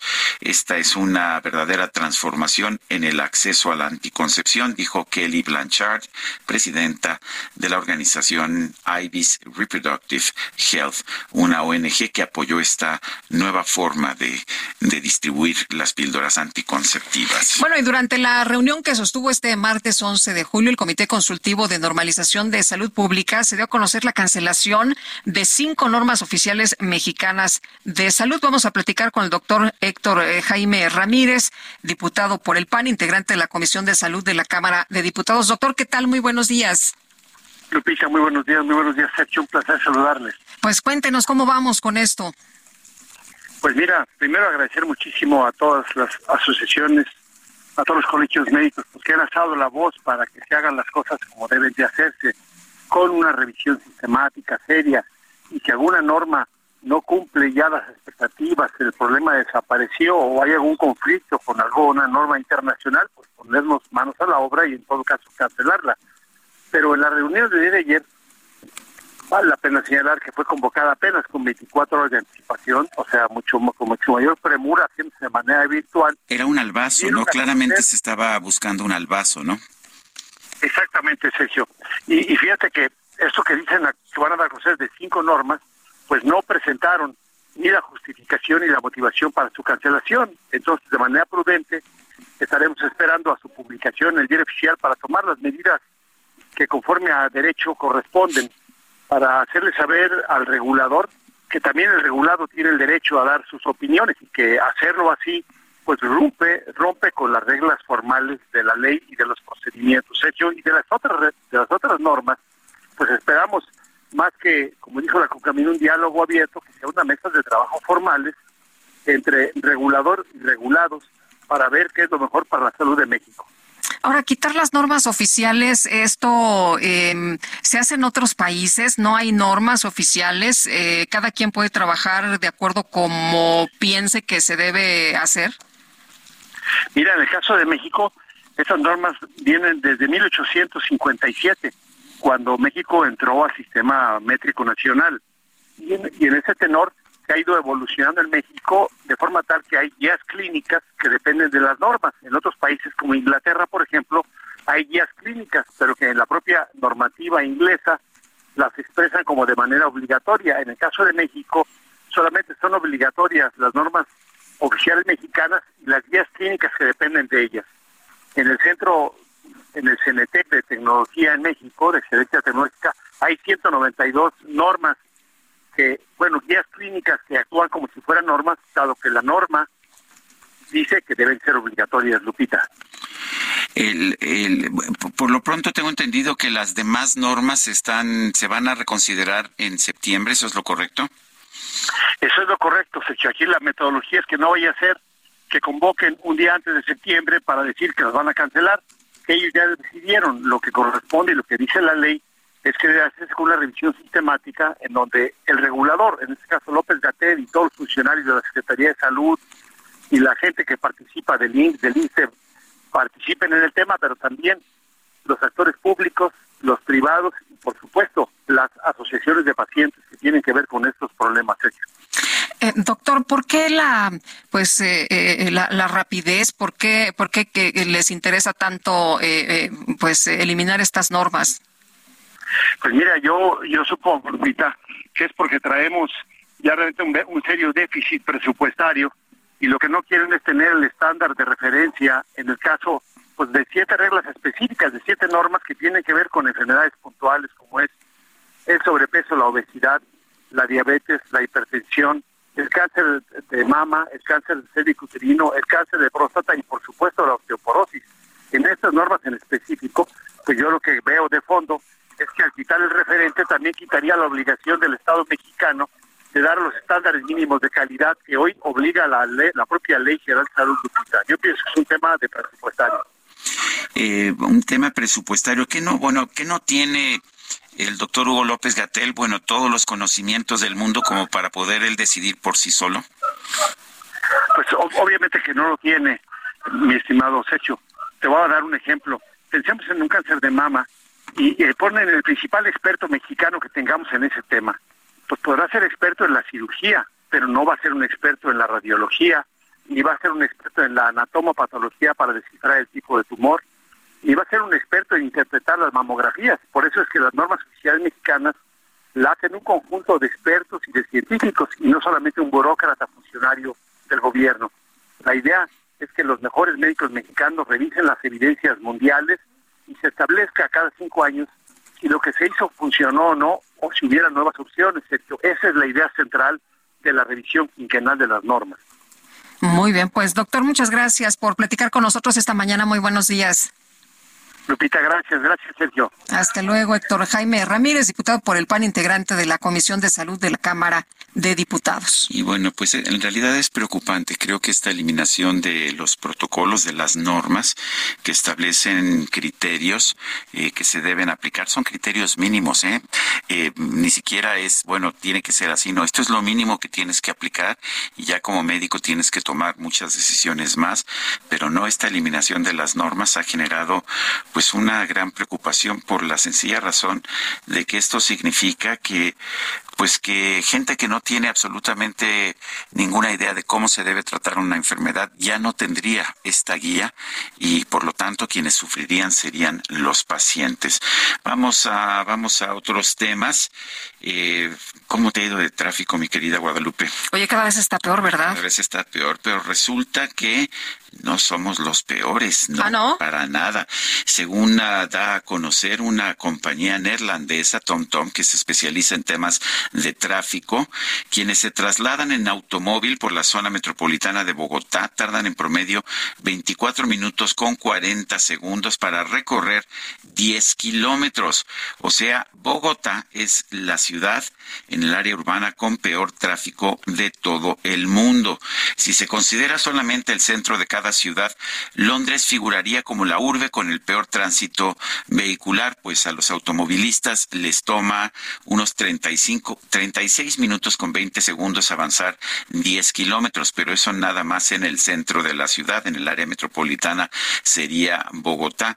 Y pues nosotros nos quejamos mucho, pero en el centro de la Ciudad de México, o sea, no en toda el área metropolitana, sino en sí precisamente en la Ciudad de México, estamos ocupando el lugar décimo tercero, esto en ciudades centro de un total de 390. Si se compara toda la zona metropolitana del Valle de México, con el resto de las áreas urbanas estamos en el puesto 16, o sea que sí estamos congestionados, pero no tanto. ¿Cuáles son las ciudades más congestionadas? Bogotá, Manila, Sapporo, allá en Japón, Lima, eh, Bangaluru, Bangaluru, ¿Dónde está Bangaluru? No sé si esté, a ver si me lo localizas ahora. Bangaluru, Mumbai, que está en la India, Nagoya en Japón, eh, Pune, Tokio, y Bucarest. Estas son las 10 ciudades con mayor uh, con mayor congestionamiento y Bengaluru. Es Bengalore o ah, Bengaluru. Es, la, antigua sí, capital de sí, Bangal, Bangalore, sí, es Ajá. la antigua capital de de, de, de Karnataka. Sí, Karnataka, Karnataka, Karnataka, allá en la India es que en la India han estado cambiando precisamente los nombres oficiales de las ciudades. Pero en fin, Lupita, son las nueve de la mañana. Pues mira, yo no sé cómo anden los demás, pero nosotros andamos muy congestionados, ¿eh? Eso es. Bueno, pues parece que otros están todavía más congestionados. No me consuela, no me consuela. Mm, me parece bien, pero vamos a un resumen de la información que se ha generado esta mañana. El presidente Andrés Manuel López Obrador indicó que ya se evalúa la revisión de contratos o la compra de 12 hospitales que se rentan al gobierno. El presidente también reveló que durante su reunión con consejeros del INE expuso la posibilidad de que migrantes en los Estados Unidos voten de manera electrónica en las próximas elecciones.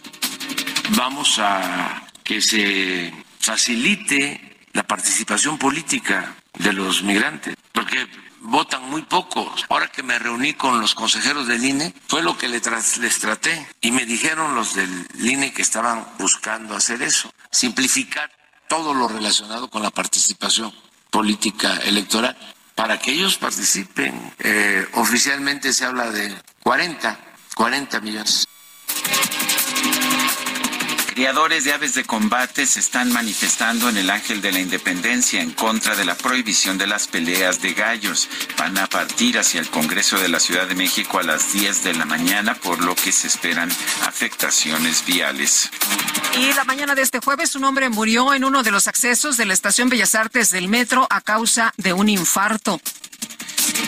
El Parlamento Europeo condenó la decisión arbitraria e inconstitucional, así dijo, de inhabilitar a políticos de la oposición venezolana como María Corina Machado, Leopoldo López, Enrique Capriles y Freddy Superlano, entre otros, así como la interferencia del régimen en el proceso electoral en el país y así como en Nicaragua, en Venezuela, si tienes posibilidades de ganar una elección y no eres del gobierno, te inhabilitan.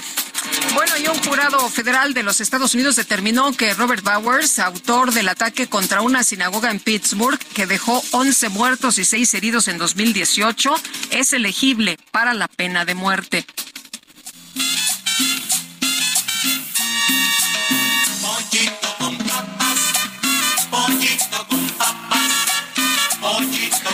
Pues el astro argentino del fútbol, Lionel Messi, llegó este martes a la ciudad estadounidense de Miami, en la Florida, para cerrar su fichaje con el Inter Miami Football Club de la Liga Norteamericana MLS. Y para darle la bienvenida, a esta leyenda del fútbol. ¿Qué cree usted? Ya está disponible un nuevo plato con el nombre de sándwich de pollo Messi. Esto en todos los hard rock cafés del mundo. El sándwich está inspirado en uno de los platos argentinos favoritos de Lionel Messi cuando era niño. de las piezas del pollo, y ahora sí, Guadalupe. Ahora ¿Qué sí, crees, ¿qué Guadalupe? pasó? Ahora sí nos vamos. Ah, pues. Se nos acabó el tiempo rapidito. fue, Vámonos entonces, que la pasen todos muy bien, disfruten este día y nos escuchamos ya mañana que será viernes. Hasta mañana entonces, gracias de todo corazón. ¿Será que al dejarte sola encuentras un nuevo amigo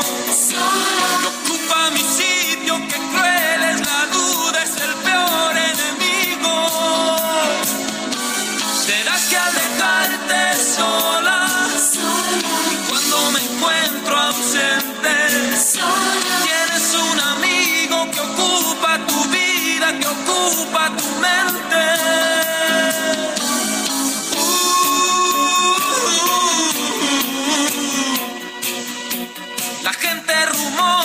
asunto importante.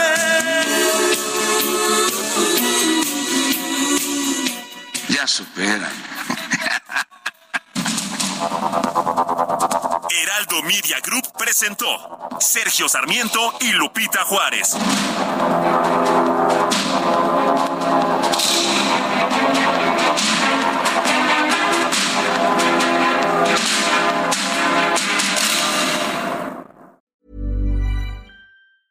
Even when we're on a budget, we still deserve nice things. Quince is a place to scoop up stunning high-end goods for 50 to 80% less than similar brands. They have buttery soft cashmere sweaters starting at $50, luxurious Italian leather bags, and so much more. Plus, Quince only works with factories that use safe, ethical, and responsible manufacturing. Get the high-end goods you'll love without the high price tag with Quince. Go to quince.com slash style for free shipping and 365-day returns.